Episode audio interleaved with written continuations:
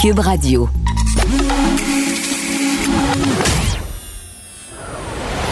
Pierre Nantel. Curieux, sympathique, informé. Pierre Nantel. Cube Radio. Bonjour tout le monde, un beau mercredi. C'est vraiment en termes, en tout cas, de météo, une journée de rêve. Pas trop humide, un beau 27 degrés maximum dans l'après-midi, 27-28. Beau soleil, c'est agréable. On est un, peu comme un, matin sans souci, évidemment, si on pense pas aux gens qui vivent à London, qui sont balafrés par ce qui s'est passé là-bas. Évidemment, on a vu tous les, tous les personnages politiques se présenter hier là-bas sur une cérémonie qui a été organisée en, en modifiant la loi, d'ailleurs, relativement à la, à la distanciation sociale notre euh, évidemment tous nos passés sont avec les gens de London. Ceci dit, euh, ça va bien. On regarde dehors, on trouve qu'il fait beau. Euh, on a reçu quand même hier de belles nouvelles en point de presse. Maud, bonjour. Salut Pierre. C'est ça hier au point de presse. euh, beaucoup de gens en fait comme ben voyons, c'est trop beau pour être vrai. Tout ce que vous nous annoncez là. Oui, l'orange qui va disparaître de la carte plus rapidement que prévu pour toutes les régions, Euh, même pour euh, Montréal, Laval, qui ont passé au orange au début de la semaine. On s'attendait à ce qu'on ait euh, peut-être un décalage avec les autres régions qui vont passer au jaune ou ce que c'était prévu là en fait pour déjà oui. la semaine dernière, euh, la semaine prochaine en fait. Donc ça arrive plus vite que prévu. Il y a peut-être Chaudière-Appalaches qui pourrait demeurer en orange. Là, c'est là où on a le plus haut taux d'infection à la COVID-19 présentement au Québec. Donc François Legault, Christian Dubé, Horacio Arruda hier disaient se laisser une espèce de, de porte ouverte à dire ben ça pourrait rester en orange puis on pourrait retarder le passage en jaune. Euh, donc euh, c'est une bonne nouvelle à partir de la semaine prochaine. Le jaune et le vert vont euh, donc dominer. Ce que ça veut dire, c'est euh, notamment l'ouverture des bars, autant ouvrir à l'intérieur qu'à l'extérieur. Tu sais, c'est pas comme avec les restaurants où on avait décidé d'ouvrir les terrasses d'abord, euh, puis après ça de permettre pour les salles à manger. Euh, donc, ça permet notamment ça, les rencontres dans les résidences privées aussi qui vont être de nouveau permises pour les occupants de deux résidences différentes, sport d'équipe à l'extérieur qui seront également possibles. Euh, donc, ça, c'est une des choses qu'on a appris hier, là, une bonne nouvelle du côté du point de presse. Il a été aussi question des balles et ça, ça retient beaucoup l'attention depuis hier euh, dans les journaux ce matin. Euh, le journal de Montréal dit au bal, au bal non masqué, oui, oui, euh, parce qu'il va y avoir une exception là, qui va être accordée pour euh, les balles qui vont avoir lieu, la date retenue, le 8 juillet. Ben Donc, oui. euh, François Legault qui disait euh, ça va permettre euh, des rapprochements de toutes sortes. ça ouvre la porte à bien On des voit affaires. le père de famille là, qui se veut bienveillant envers les jeunes. On fait un spécial donc euh, sans masque. Euh, Docteur Arruda dit que finalement, on pense que les risques vont être bien balancés, euh, puis que tu sais, il faut donner ce, ce moment-là aux jeunes. C'est quelque chose que François Legault aussi voulait leur donner, comme quoi un bal de finissant, ça arrive une fois. Puis je voyais sur les médias sociaux passer euh, des commentaires comme quoi, ben faut le vivre une fois pour se dire que finalement pas si hot que ça un bal, mais au moins ça vient C'est vrai qu'il y en a qui, c'est vrai qu'il y en a qui reviennent avec cette impression-là euh, après cet événement, après avoir eu tant d'attentes. Puis honnêtement, jamais on aura autant parlé des balles de finissant, puis hausser les attentes. Mais en même temps, je voyais plusieurs étudiants qui se montraient très réalistes devant ça, puis qui disaient, regarde, on va faire comme on peut. euh, Mais c'est vrai que par contre, en, en permettant le 8 juillet, ben effectivement, on, on permet donc aux, aux gens d'avoir passé peut-être deux semaines après leur dose de vaccin. C'est déjà bien. Ça, c'est une bonne idée. Mais en même temps, effectivement, ça, ça lance la balle du côté de l'administration des écoles, les professeurs qui sont souvent en vacances le 8 Ben, c'est ça. Mais C'est c'est un peu le constat aussi qui ressort de cette annonce-là. Il y a, tu l'as dit, des jeunes ce matin dans le journal, dans le journal qui disent, ben oui, ça va être permis, mais nous autres, on veut pas se faire trop d'attentes. Il y a déjà des écoles qui avaient des plans pour organiser des cérémonies dans le respect des mesures qui étaient en place au moment où, où on savait ce qu'on allait pouvoir à peu près faire. Euh, Puis de là, se dire que ce sera le 8 juillet, il y a notamment euh, Hélène Bossé, qui est vice-présidente de la Fédération québécoise des directions d'établissements d'enseignement, euh, qui est dans le journal ce matin, qui dit que c'est pas réaliste euh, parce que le 8 juillet, ben, le personnel est en vacances, les élèves non plus sont pas là, donc de modifier les plans de dernière minute. De leur côté, on croit que c'est un petit peu, euh, c'est un petit peu impossible, peut-être pas impossible, mais ce serait une chose difficile à faire. Euh, plusieurs échos là, en ce sens-là qui disent, ben écoutez, il va falloir faire revenir tout le monde. J'imagine qu'il y a des profs qui sont hyper dévoués, puis des directeurs direction qui se disent ben c'est même pas c'est même pas une question, on va organiser le Ben bal oui. puis c'est ça. Puis il y a d'autres endroits où tu sais on comprend là, que ça va être un peu plus difficile puis de chambouler les plans pour le 8 juillet. Euh, tu sais c'est quand même dans un mois, un petit peu moins d'un mois là, donc euh, ça peut être un petit peu compliqué. Sauf que la bonne nouvelle c'est que ça va se pouvoir. Pour ceux qui pourront le faire, ben euh, ce sera permis. Il va y avoir des assouplissements euh, avec ça. Euh, dans le point de presse, sinon le port du masque qui sera bientôt simplifié là, de Horacio Arruda qui promet euh, de présenter là, une version simplifiée des directives du port du masque euh, prochainement euh, parce que tu sais avec la CNESST là, qui a publié ses recommandations comme quoi pour les travailleurs en zone jaune, ben, on va pouvoir arrêter de le porter dans certains contextes, euh, devoir le porter dans d'autres. Donc ça va être appelé à être modifié puis il y a aussi du retard avec la preuve vaccinale Mhm. numérique.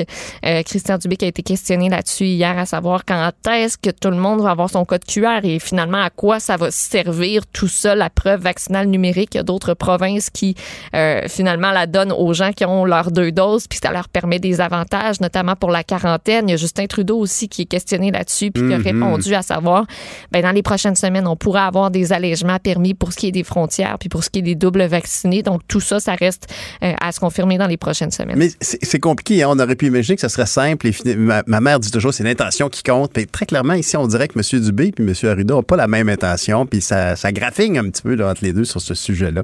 Et d'ailleurs, on aura la chance d'en parler avec euh, la coordonnatrice scientifique du euh, collectif COVID Stop, Nancy Delagrave, qui sera avec nous vers 7h20.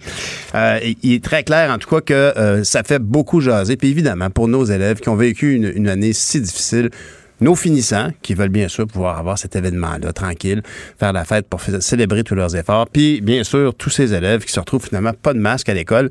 C'est un soulagement, mais c'est vrai que c'est peut-être un peu anticipé, un petit peu rapide. On en discutera avec elle.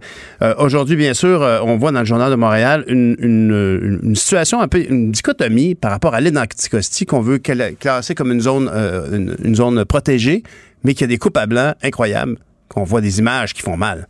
Oui, exactement. C'est en une du journal euh, ce matin. Donc, euh, le ministre de l'Environnement, Benoît Charette, qui a annoncé un projet pilote pour protéger un 5000 km de plus carré là, sur l'île euh, d'Anticosti. Il faut savoir qu'il y a à peu près le tiers déjà de l'île d'Anticosti qui est aire protégée. Euh, donc, il s'agit d'une aire protégée, par contre, d'utilisation durable. Ça veut dire que les coupes forestières vont continuer pour le moment, même si le ministre euh, dit qu'il y a des act- les activités industrielles, ils seraient interdites. Euh, Puis c'est un peu flou tout ça de savoir qu'est-ce que ça représente exactement ce type d'aire protégée-là. Euh, autant du côté du euh, ministère des Forêts que du ministère de l'Environnement qui ont été questionnés, on n'est pas capable de dire précisément ce sont quoi les critères. Euh, Puis euh, il y a euh, un homme qui a fourni des photos au journal euh, de Montréal de la Société canadienne pour la nature et les parcs du Québec qui a été en entrevue euh, avec eux qui lui dit ben il y a des coupes à blanc sur l'île d'Anticosti et lui en revient pas. Alain Branchot qui lors d'un voyage sur l'île d'Anticosti à l'été 2020 est tombé sur des sites de coupes forestières qui lui a immortalisé, euh, nous montre ces images-là, puis euh, dit que c'est carrément de la coupe à blanc, a vu la machinerie, puis dit c'est pas très très beau comme situation. Donc on demande des précisions du côté euh, du ministère parce que ben écoute. On se demande comment ça va. Tu sais, c'est une aire protégée, donc comment on peut permettre la coupe puis s'assurer que ce soit bien fait puis que ce soit fait dans les. Dans, dans, dans- pas des coupes à blanc, là. Ben, c'est, en tout cas, la, la photo en dit là. On ne peut pas dire ça, c'est une aire protégée. Wow! Mais Alain Brachot, qui, est le, spécialiste de la SNAP, qui est le spécialiste pour exposer les, contradictions gouvernementales, c'est lui d'ailleurs et son organisme qui euh, euh, soulève que le chevalier cuivré, un, po- un poisson très rare, euh, propre au Québec, unique au Québec, qui est dans les, les zones naturelles de, nidification, si on peut dire ça pour un poisson, je suis persuadé qu'il y a un autre mot, mais sont du côté de l'expansion du port de Contrecoeur. Alors là, et que le gouvernement du Canada dit, ah oui, il faut protéger cette espèce-là, mais en même temps donne la permission pour l'exploitation du, port à Contrecoeur. Alors, il va falloir balancer tout ça, mais il faut reconnaître quand c'est une contradiction. C'est pas qu'on veut être contre le développement, mais il faut choisir où est-ce qu'on met les pieds puis où est-ce qu'on où est-ce qu'on loge. Histoire incroyable du côté, ben incroyable. Pourrais pas dire. Une histoire décevante, certainement, du côté des Tigres de Victoriaville. Donc, l'équipe de hockey de, de, de, Ligue de hockey junior majeur du Québec qui a gagné contre les Foreurs d'Abitibi. Exactement. Donc, deux joueurs des Tigres de Victoriaville qui ont été arrêtés hier après-midi sont visés par une enquête pour agression sexuelle. C'est un reportage de Félix Séguin qui euh, nous l'a appris hier en fin de journée. Euh, les faits allégués qui seraient survenus samedi soir à l'hôtel Entourage sur le lac qui est à Lac-Beauport et c'était là qu'était hébergée l'équipe. Euh, l'équipe fêtait suite à sa victoire à la Côte du président de la LHJMQ.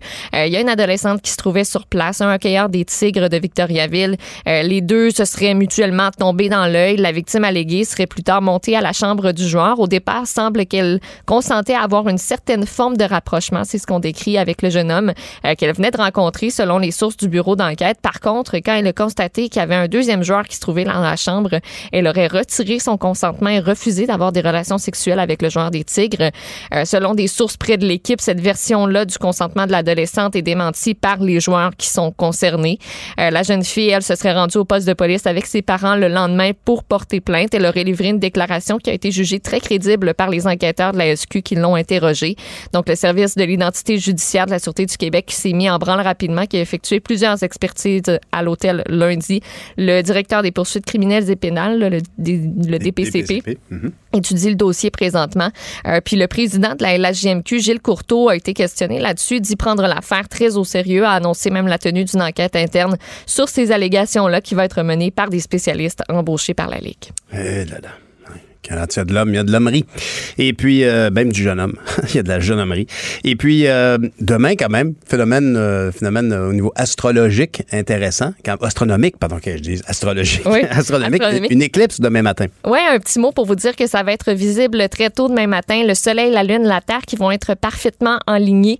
Donc, la Lune va masquer la quasi-totalité du Soleil. On va voir seulement un anneau, là, au final, dans le nord du Québec, où ce sera vraiment le plus gros de l'éclipse, ce qu'on appelle l'éclipse annulaire, qui est très rare. Pour le reste du Québec, on va avoir une espèce euh, de croissant de lumière qui va venir euh, euh, apparaître dans le ciel. Donc, début de l'éclipse à 4h43, elle va être à son maximum vers 5h39.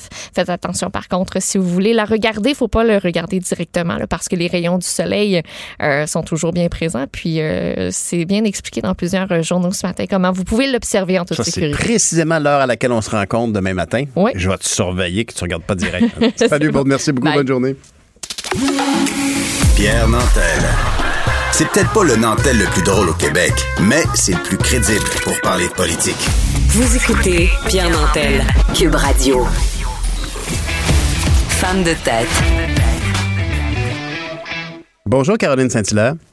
Bonjour Pierre. Toi, tu as de l'empathie pour nos jeunes et leur balle de finissant qui vont se retrouver dans le milieu de l'été. Bon, c'est pas le milieu de l'été, le 8 ben, juillet.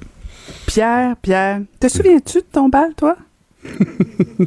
oui, quand même. Je me souviens de ce que je hein? portais. Oui. Tu te souviens de ce que tu portais parce que tu as des photos. Tu te souviens quand même de, cette soirée-là. Mhm. Moi, je m'en souviens encore parce que tu vas me dire que, tu t'es pas étonné. Je faisais partie du comité d'organisation à l'heure du bal. Donc, on avait, on avait, c'est ça, la Germaine à part de loin. Euh, on avait mis des mois et des mois à planifier ce bal-là parce que, bon, la dernière année, un coup que tu sais que tu es accepté au cégep ou euh, tu sais exactement ce que tu t'en vas faire après le secondaire 5. Euh, après le mois de mars, on dirait que tout est relax au secondaire 5 parce que bon, ton, avenir est un petit peu mieux planifié.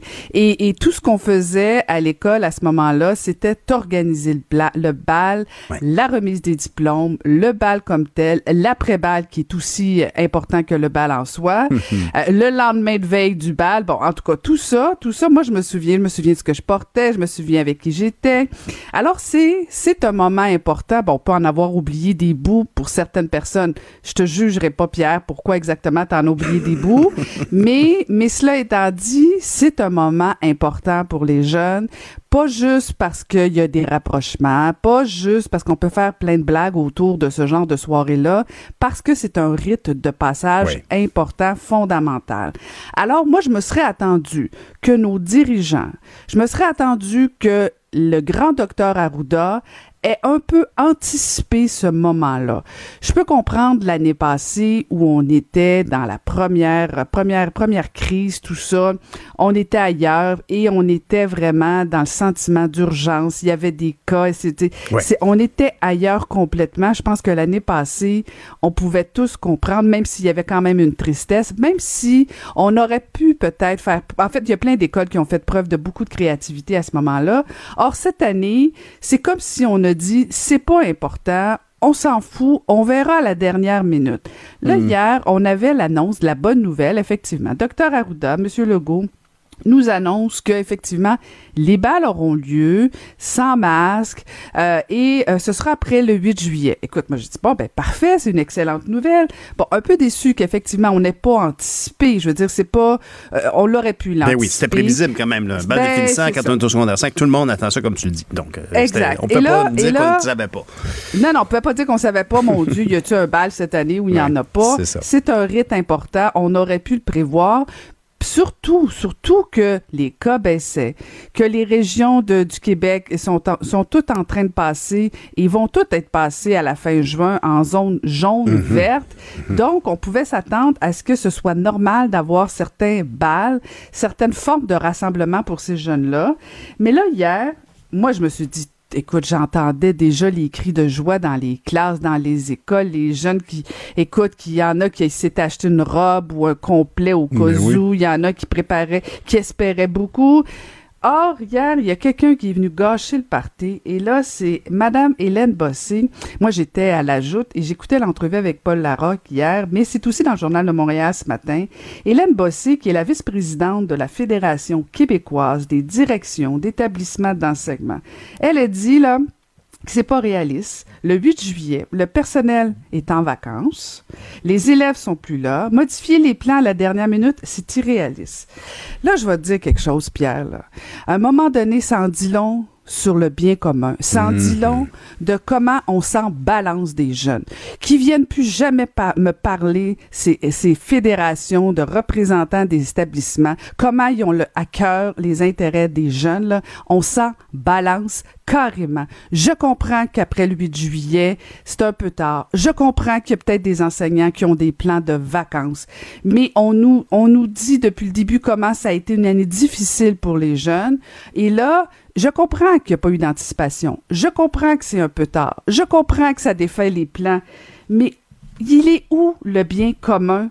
Il est où le bien commun, Pierre? À un moment donné, tu peux pas dire, OK, on va faire un effort. Ça se peut que ce soit pas le bal rêvé. Ce sera peut-être pas parfait. Puis ça se peut que tout le monde court actuellement pour, euh, louer des gros chapiteaux. Puis ça va être compliqué. Oui, mais moi, je me serais attendu dire, savez-vous quoi? Oui, c'est compliqué, mais regardez-nous bien aller. On va se retrousser les manches, puis on va le faire. On va faire en sorte qu'il va avoir des beaux balles. Moi, je me serais attendu à ce que on critique un peu le gouvernement en disant mhm. c'est un peu tard, on aurait pu anticiper, mais regardez-nous bien aller. Ben on aime tellement nos jeunes, c'est tellement important. On va sacrifier une semaine de notre vie, une journée de nos vacances ben pour que les jeunes aient le bal. J'en reviens pas. Je me, je, je, depuis hier là, j'en reviens pas. Ça en dit long sur la société euh, et, et vraiment qu'on vienne plus jamais, plus jamais me dire que ces représentants-là ont à cœur le sort de nos jeunes. Je ne les croirai plus jamais. Oui, un problème aussi important et un effort aussi quand même. C'est quand même une journée. Là. Je comprends que c'est vrai que c'est problématique au niveau du travail. Il y a des élèves qui sont tellement philosophes, ben, ça va être difficile. Les professeurs sont plus payés. Tu sais, comme, effectivement, c'est où, il est où l'engagement dans ce temps-là? Évidemment, il y aura des directions puis des professeurs super dynamiques comme il y en a partout puis qui vont donner le cœur à l'ouvrage. Mais ben, cette prise de position très officielle que, tu me décris hier, effectivement, est très décevante, effectivement. L'engagement, ah. la, vocation pour les jeunes ici, là, on parle pas de l'enseignement, on parle pas de, du lot de la charge de travail en classe, on parle d'une fête. Combien de profs? Je sais pas. Moi, il y a des, enseignants qui m'ont marqué, puis qui étaient justement dans ben la soirée du bal, justement parce que ils, avaient à cœur ta réussite. Il y en a plein d'enseignants ben comme ça, et je suis certaine qu'il y en a déjà qui travaillent avec les jeunes pour trouver des solutions. Il y en a d'autres qui disent, ben non, moi je suis en vacances le 8 juillet. Ben c'est ça. Va-t'en en vacances, mais viens plus jamais revendiquer rien parce que je suis désolée, j'aurais plus aucune compassion. On aurait pu tous faire un petit effort ben oui, peut-être sacrifier une petite journée du 8 juillet. je, comprends, je comprends ton ah! cynisme. Mais euh, écoute, il faut qu'on se laisse sur les, les, jokes du docteur Arruda. Hier, il y avait, bon, bien sûr, le point de presse, Pierre, de, du trio de santé, puis tout ça.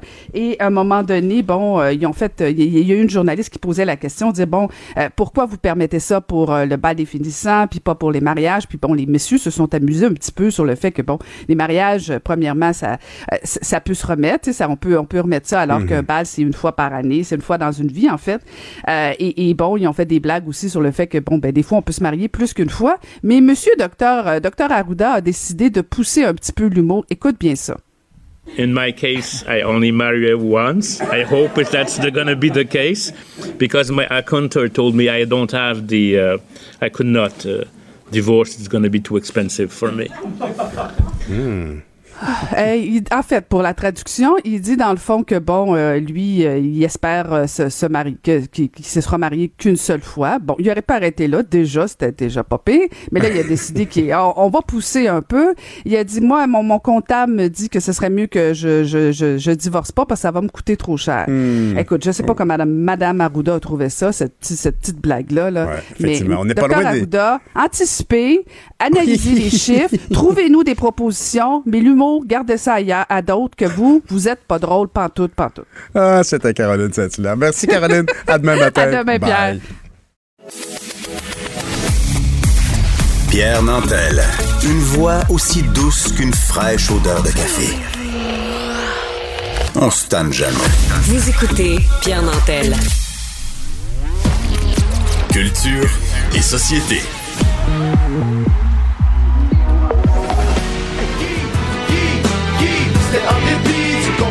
De la vie, ça leur donne des forces. Ils pouvaient pomper le torse. Voilà la mort d'un aliment réussi. On peut gagner, on peut plus que participer. Alors, c'est une chronique culture et société avec Anaïs Gertin-Lacroix. Puis là, OK, on peut dire que c'est un phénomène sociétal au Québec actuellement. Bonjour ben, Anaïs. On n'a pas le choix d'en parler. Ben Bonjour Pierre. Allô? Allô? On parle du Canadien ce matin qui a récolté ses meilleurs codes d'écoute et ce depuis les quatre dernières années.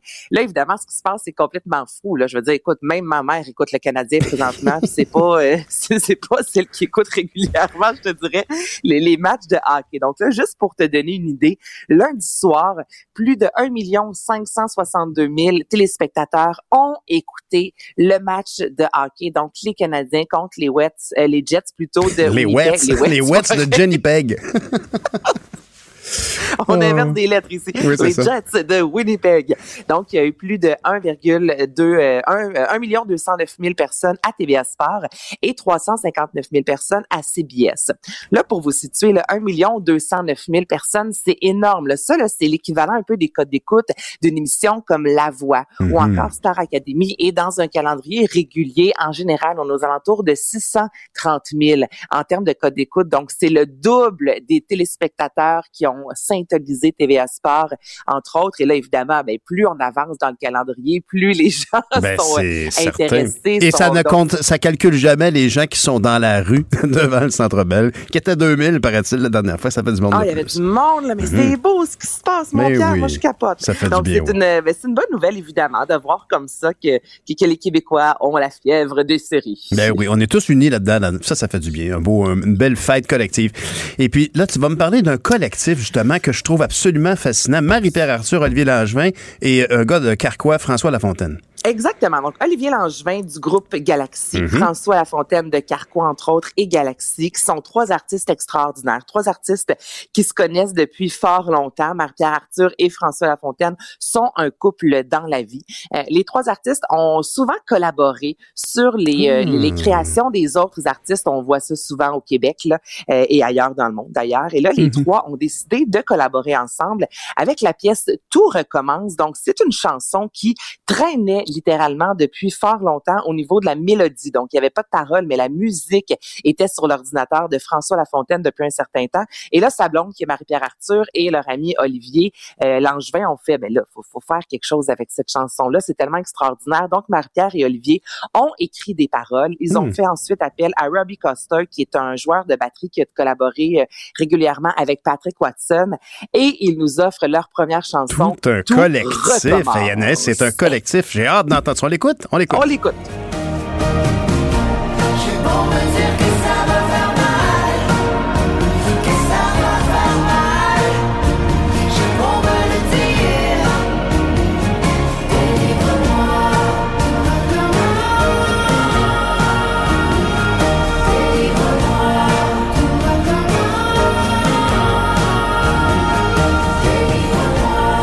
J'aurais voulu me rendre au solo de guitare d'Olivier Langevin parce qu'Olivier Langevin dans Galaxy 500, euh, c'est quelqu'un qui est capable d'arracher des sons incroyables de ses six cordes. ça arrache, mais et c'est cette chanson-là, je te dirais là que c'est un peu comme un long fleuve tranquille. Il n'y a pas de gros, gros up, il n'y a pas de gros, gros down. En même temps, il y a un son très planant. Moi, j'écouterais ça dans un festival. Là, tu danses un peu. Là, un, un, Xavier Dolan pourrait mettre ça dans un de ses films. C'est vraiment intéressant. Est-ce que la formation va aller plus loin? Pour l'instant, euh, les quatre ont dit, bon, on n'est pas certain. Là. le trio est là, quand je dis les quatre, c'est avec Robbie Coster. Mhm. Donc, ils avaient envie de faire une chanson ensemble. Ils ont fait une chanson ensemble.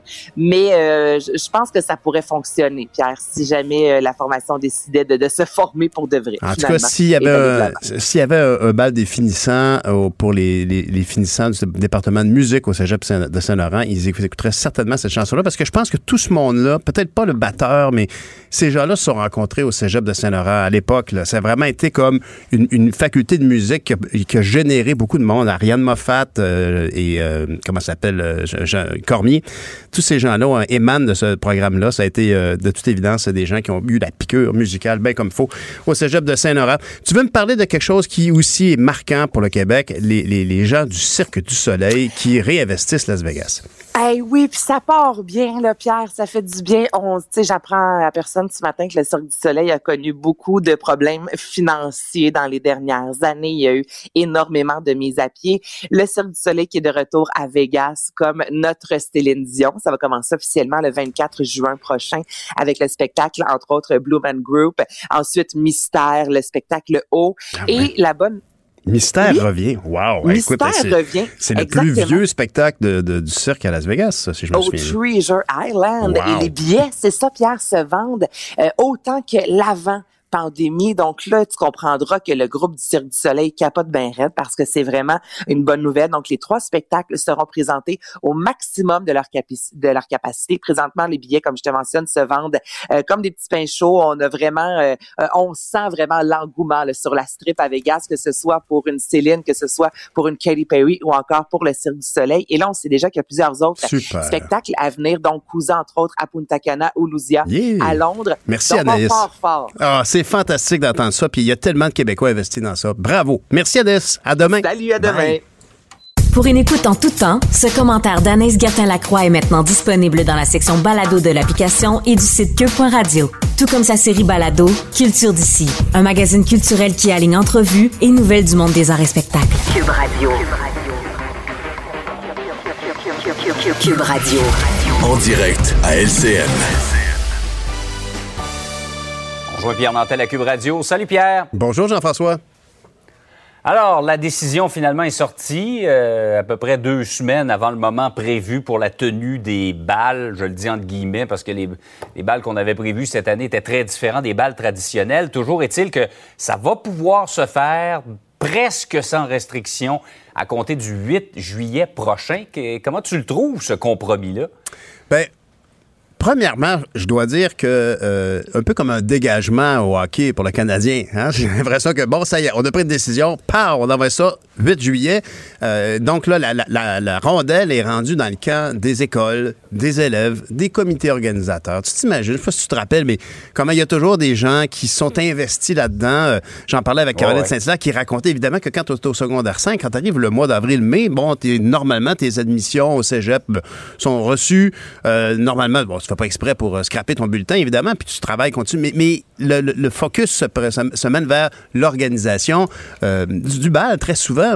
Et, et, donc, là, la rondelle est dans le camp de ces organisateurs-là et ça inclut les équipes écoles. Et c'est là que ça devient évidemment plus complexe. C'est le 8 juillet. Euh, ça laisse très peu de temps, comme on dit en bon québécois, pour se revirer de bord. Bien, peu, peu, de temps, puis en même temps, c'est. Tu as raison, c'est très clairement le premier problème. Donc, on, on, on évoquait des semi-festivals euh, genre on imaginait ça dans le mhm. gymnase de l'école, etc. Là, on peut aller plus loin.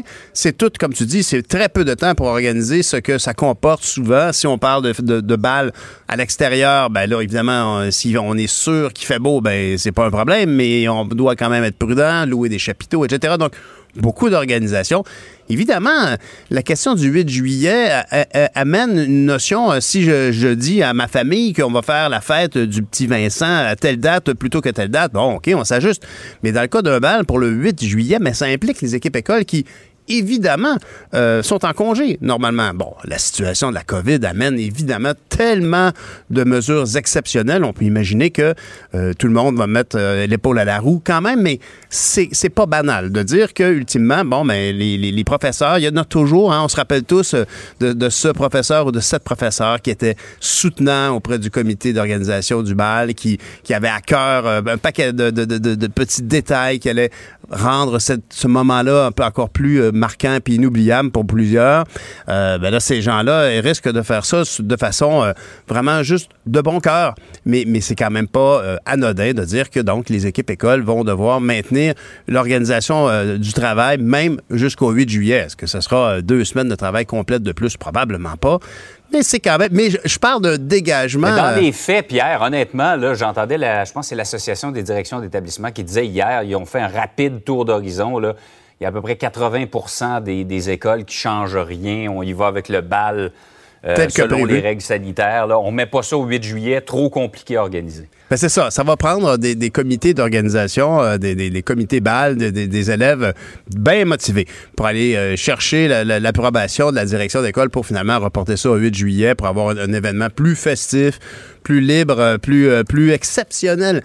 Mais l'exception fait pas partie de la, la, du fardeau de travail officiel des, des, des, professeurs, des équipes écoles. Alors, ça demeure un, enjeu, évidemment. Mais je trouve que les jeunes se sont montrés très philosophes, comme tu le dis. Ils se sont dit, bon, écoutez, on va faire comme on peut, on va faire comme on pourra. Puis cette réalité-là, aujourd'hui, fait que on, sent chez M. Legault euh, cette, côté un peu, bon, j'ai négocié avec la santé publique et euh, on va pouvoir faire une exception pour le bal. Il porte pleinement le, gain à l'arracher auprès de la santé publique mais c'est un dégagement pour moi parce que clairement, M. Legault dit ben, écoutez, moi, j'ai fait tout ce que je pouvais faire pour ramener ça, pour que les jeunes puissent vivre ce moment unique.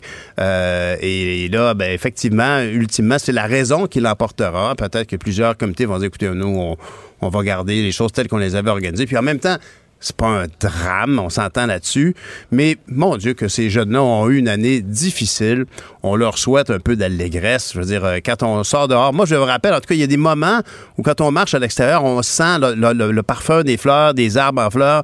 Puis ça mm. me rappelle des souvenirs de cette époque-là. Ça, te dit à quel point ces souvenirs d'adolescence, de, de bal définissant, c'est important. Alors, il faut s'assurer que, faut espérer que tout le monde va faire de son mieux pour s'organiser avec les moyens du bord et en faire des moments les plus importants. Parce que le plus important, c'est les, amitiés, euh, les, sentiments qui nous animent par rapport à tout ça, par rapport à nos amis. Et espérons donc qu'on ne se bordera pas du contexte, puis on va faire la fête quand même, peu importe le contexte. Sais. Ouais, c'est un rite de passage important, euh, très, très euh, symbolique dans la vie. Cependant, on ne peut pas oublier qu'il y a d'autres rites mariage, funérailles, pour lesquels il y a encore des restrictions. C'est ça que les gens ont de la difficulté à comprendre, faire la part des choses entre les deux. Tout à fait, tout à fait. Écoute, mais, c'est vrai que c'est vraiment important. Moi, je me souviens encore des chaussures que je portais à mon bal définissant. J'avais peinturé en blanc mes running parce que je les trouvais pas assez propres. je peux pas te dire de quoi ça avait l'air à la fin de la soirée. C'était effrayant. C'était pas beau. ça devait être quelque chose. Et puis, à passer une belle journée. Salut. Bonne journée tout le monde. Bye. Salut. Pierre Nantel. Une voix aussi douce qu'une fraîche odeur de café. On se tanne jamais. Vous écoutez Pierre Nantel. Le, commentaire de Michel Girard. Une vision des finances pas comme les autres. Bonjour Michel. Salut Pierre. Ce matin, tu veux me parler de béton. Ça, c'est un produit signature du Québec quand même. Hein? Tous nos barrages, une expertise qu'on a au Québec, mais parlons-en. Parlons béton ce matin. Bon, tu sais que dans la construction, euh, on a des problèmes, c'est-à-dire de hausse euh, spectaculaire de coûts. Alors, euh, là, c'était au début à cause du 2 par 4. Après ça, il y a d'autres matériaux dont les prix ont grimpé. Et puis là, ben, on est rendu dans le béton, toi. Alors, mais comme c'est comme la base, n'est-ce pas, quand tu veux construire quelque chose? Il faut une fondation. En général, elle est en béton. c'est préférable. Alors, le, gros problème, effectivement, il y aurait une, une pénurie.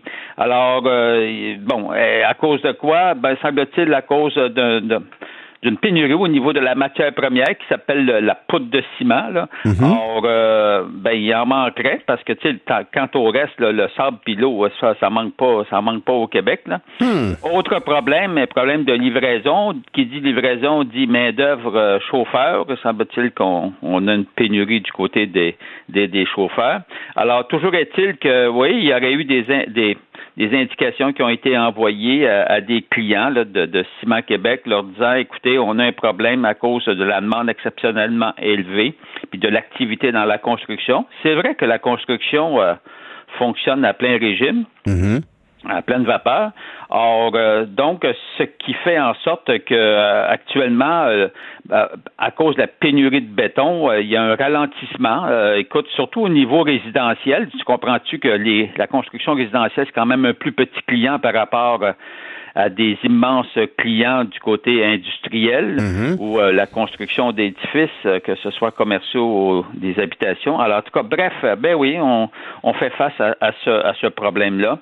Alors, euh, écoute. Ça va avoir des grosses conséquences, ça, ultimement. Ça va créer, ça va augmenter la demande, ça va créer des retards additionnels. On, on- Ça, ça va, oui, puis en plus, ça va augmenter, ça va faire augmenter les prix. Euh, parce que tu sais, euh, c'est- toujours comme ça, ça, ça fonctionne au plus, on est dans Mhm. l'entreprise privée, au, plus- au plus offrant. Alors puis j'imagine que les gros gros gros clients, tu comprends-tu, ils, ont- ils, ils ont plus de, de pouvoir de persuasion que que les petits euh, constructeurs Ben oui. résidentiels. Or euh, non, c'est vraiment euh, un, un problème qui semble assez grave. Euh, et bon, on a hâte de voir est-ce que c'est juste euh, en ce moment, tu sais, à Mhm. cause de la demande, ou bien si, si le problème il va il va empirer ou il va il va croître. Il faut dire que aussi avec euh, tu sais notre REM là, Mhm. Ah oui, ça, ça en consomme du béton. et boy, euh, c'est accaparant là comme bé- C'est vrai. Il oh, il y en a du béton là-dedans là. Alors plus tous les autres projets de de REM entre guillemets là qui qui semblent s'enligner là. Or euh, oui, on fait face à, à- à ce grave problème là. Mais- Donc, euh, mais Michel, j'ai- oui, j'ai un mais il peu- faut dire aussi qu'il y, a- qu'il y a des endroits, euh, une, euh, un endroit, un fabricant de ciment, là, bon, il y, a, il, y a, eu des grèves de la part de ses employés. Alors, c'est ça, là, ce qu'on ne sait pas, c'est c'est-tu juste euh, en ce moment, là, pendant une semaine ou deux ou trois semaines, ou bien Hmm. si le problème va perdurer. Là? Écoutons, un coup parti, on va peut-être s'ennuyer de notre cimenterie mécaniste, voilà, là. Ben, non, mais euh, honnêtement, le béton est un sujet intéressant parce que, bon, on parle, ben, on a beaucoup parlé de mécanisme, on a aussi beaucoup parlé de l'empreinte climatique du béton. On veut faire du Ben béton ouais. vert, puis c'est. Après ça, on- je me souviens qu'on a évoqué de brûler des carcasses de pneus dans les cimenteries parce que c'était une façon de les éliminer de façon pas pire, puis de générer de la chaleur parce que ça prend beaucoup de chaleur à faire de la poudre de ciment, si j'ai bien compris. Mais as-tu l'impression que on saisit un peu toutes les occasions possibles. La, pandémie a le dos large sur certaines hausses de coûts. Je veux dire, euh, il n'y a, pas de doute que la pénurie de main-d'œuvre, par exemple, a des incidences. L'autre jour, dans un centre de rénovation, je suis allé chercher de la terre pour un potager, puis on m'a dit on n'a reçu aucune livraison parce qu'ils n'ont pas de main-d'œuvre du côté de Rimouski ou Rivière-du-Loup où ils faisaient cette fameuse tourbe. Je veux dire, mais quand y a-tu tant de main-d'œuvre impliquée dans la, dans la poudre de ciment? C'est peut-être une, une occasion saisie pour euh, augmenter la demande et les prix, Ben, a- C'est sûr, c'est- c'est c'est sûr qu'il y a un. Je, je pense que la pénurie de main-d'œuvre, un problème crucial euh, qui prend de l'ampleur. Je crois que ça peut effectivement euh, affecter. Euh, le- puis c'est c'est certain, comme tu dis toi-même, la pandémie a le dos large, euh, mais il faut dire qu'il faut dire que le, le- tu sais, économiquement, là, à la grande surprise euh, à travers le monde, l'économie roule, l'économie reprend. Donc il y a comme euh, il y, a, il y a comme une espèce de boom, effectivement. Puis dans la construction, oui, il y a un Ben oui, boom. ben oui. Il y a un boom au niveau de la construction résidentielle, mais il y a un boom aussi du côté euh, industriel, de- de- d'après ce qu'on voit. Mhm. Donc, euh, je pense pas que ce soit artificiel. Je, je, je pense qu'il y a un réel problème. Mais, comme mais ça donne bien, comprends-tu, on va faire augmenter. Parce que c'est une question d'offre et de demande. Ben hein, oui, c'est toujours ben comme ça. Donc, euh, il faut s'attendre à ce que les prix augmentent. Tu sais, parce que dans les matériaux de construction, là, moi, je peux bien croire qu'on avait un problème au niveau du 2 par 4 là. mais, euh, mais euh, regarde, là, tu sais, à un moment donné, là, on sent-tu qu'on se fait exploiter à quelque part, là?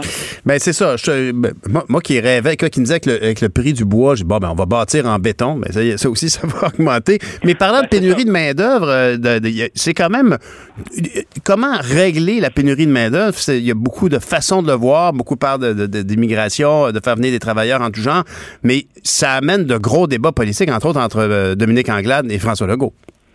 Ben oui, ben oui. Alors, euh, ils en ont discuté euh, librement à l'Assemblée nationale. Il faut dire ce qui a mis, euh, ce qui a mis le feu, le feu au, à Dominique Anglade. Il faut dire que François Legault s'est montré un peu baveux le matin même, alors que notre collègue Facal commettait une, une chronique où il où euh, il plantait euh, le, patronat, c'est le cas de dire, qu'on peut dire, il plantait le patronat euh, à l'effet qu'il trouvait que le patronat faisait juste se plaindre de la pénurie de main-d'œuvre, mais ce qu'il laissait entendre dans sa chronique, parce que le patronat avait ce qui, ce qui est disait-il Facal, il souhaite juste qu'on augmente l'immigration pour pouvoir avoir de la main-d'œuvre à, bon marché. Alors que lui, il disait, ben écoute, commencez donc par payer correctement euh, les, travailleurs, puis tu sais, comme, comme si on faisait un appel à l'augmentation, euh, à l'augmentation salariale pour les, emplois, les emplois où il y a, pénurie de main-d'œuvre. Mhm. Alors, et le premier ministre a retweeté ça, puis en, en arguant euh, Dominique Anglade, allez donc lire cette, cette chronique-là, évidemment, qui était euh, qui est, selon Dominique Anglade, très anti-immigration. Puis on sait que le Parti libéral compte sur l'immigration pour pouvoir combler en partie, à tout le moins, les postes de, de, la, pénurie de main-d'œuvre. Alors, euh, et euh, fait que c'est ça. Puis on, puis on sait que le gouvernement Legault, lui, a limité dès qu'il est arrivé au pouvoir, il a limité l'immigration. Il a ben tenté de limiter l'immigration. Ça fait que là, comprends-tu, euh, la chicane entre guillemets, entre les deux, puis où, euh, où on s'est on s'est comme à l'Assemblée nationale. ben oui. mais, mais effectivement, regarde, on se cachera pas en termes de pénurie de main-d'œuvre. Euh, oui, euh, on, a une pénurie de main-d'œuvre. Et puis, euh, tu sais, c'est quoi le problème? C'est un problème de compétence par rapport à certains jobs? Sûrement en partie. C'est-tu parce que les salaires sont trop faibles dans, dans certains secteurs, comme au niveau hébergement, tourisme, etc. Ce que la pandémie a révélé, là, de toute évidence.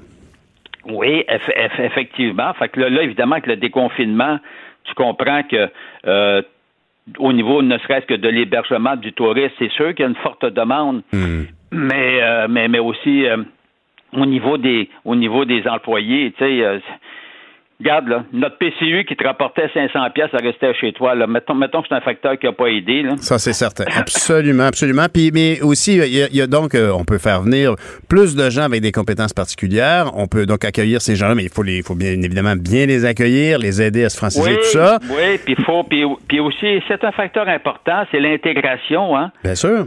non, mais l'intégration, ça joue des deux côtés. Là, ça aide tout le monde, autant les immigrants que que, que, que, ben que, nous, là, les, les, citoyens, tu sais, euh, rien, euh, rien, de mieux, rien de mieux que de tout le monde être bien intégré au Québec. Là. Et, et aussi de ah. reconnaître les compétences euh, de façon plus rapide. J'ai vraiment confiance en, Jean Boulet là-dessus, honnêtement. Je pense qu'il fait vraiment bien son travail, ce ministre-là. Et on peut espérer qu'il il va... C'est un ministre efficace, en C'est vrai, hein, puis qu'il le fait avec humilité. Job, Absolument. C'est de loin un des meilleurs, un des meilleurs soldats là, pour régler ce problème-là. Ah, ben, merci, Michel. La plupart des ministres prennent leur job à cœur quand même. Oui, mais au niveau de la, formation de la main-d'œuvre en particulier, je trouve que c'est montré très efficace. Puis euh, il y en a des solutions, puis il euh, faut juste les amener sur son oh, bureau à lui. Il faut, il, faut, il faut lui rendre cet honneur-là. T'as bien raison. Merci, Michel. On se reparle demain matin. Bye, bonne journée. Au revoir. Vous écoutez Pierre Nantel, Cube Radio. Le hockey a tellement évolué, les jeunes maintenant, ils ont des skills comme ça se peut pas. Puis ces kids-là, ils rêvent à... Jean-François Barry. Un animateur pas comme les autres. Jean-François Barry, bonjour. Ouais. ouais je te comprends, hein? Ça fait longtemps qu'on a eu une partie de hockey qui nous a mis sur la pointe des pieds, là. Ben, ça fait surtout longtemps qu'on a eu une journée, pas de jour de match, pas de veille de match, puis pas de lendemain de match. Là. Ben on, est, on est. Le Canadien a joué 11 parties éliminatoire en 18 jours. C'est un, record, on va se le dire. Euh, fait qu'à chaque jour qu'on se parlait, on avait soit la game de la veille, ou la, game du soir, ou la game du lendemain. Parle-moi donc de la game de hockey entre ton beau-frère et ton cousin, hockey sur table, là. non, fait que là, hier, j'étais comme bon. Qu'est-ce qu'on fait de notre soirée? Oui, c'est ça, exactement. T'es allé arroser les plantes. T'es allé arroser les tomates. Bravo. Fait que non, le Canadien qui était même en congé hier, donc il n'y a même pas d'écho de vestiaire ou de journalistes qui ont été se pointer là ou quoi que ce soit. C'était congé pour tout le monde, congé bien mérité. Ben J'imagine qu'ils ont fêté ça un petit peu euh, euh, lundi soir. J'ai vu des images de Dano avec une pointe de pizza à point de presse. C'était hilarant. Mais là, tu sais que c'est un running gag, ça. Ah, Parce que quand ils ont éliminé les Maple Leafs de Toronto en 7, il s'est pointé en point. Euh, il était excité puis tout. Il s'est présenté en point de presse.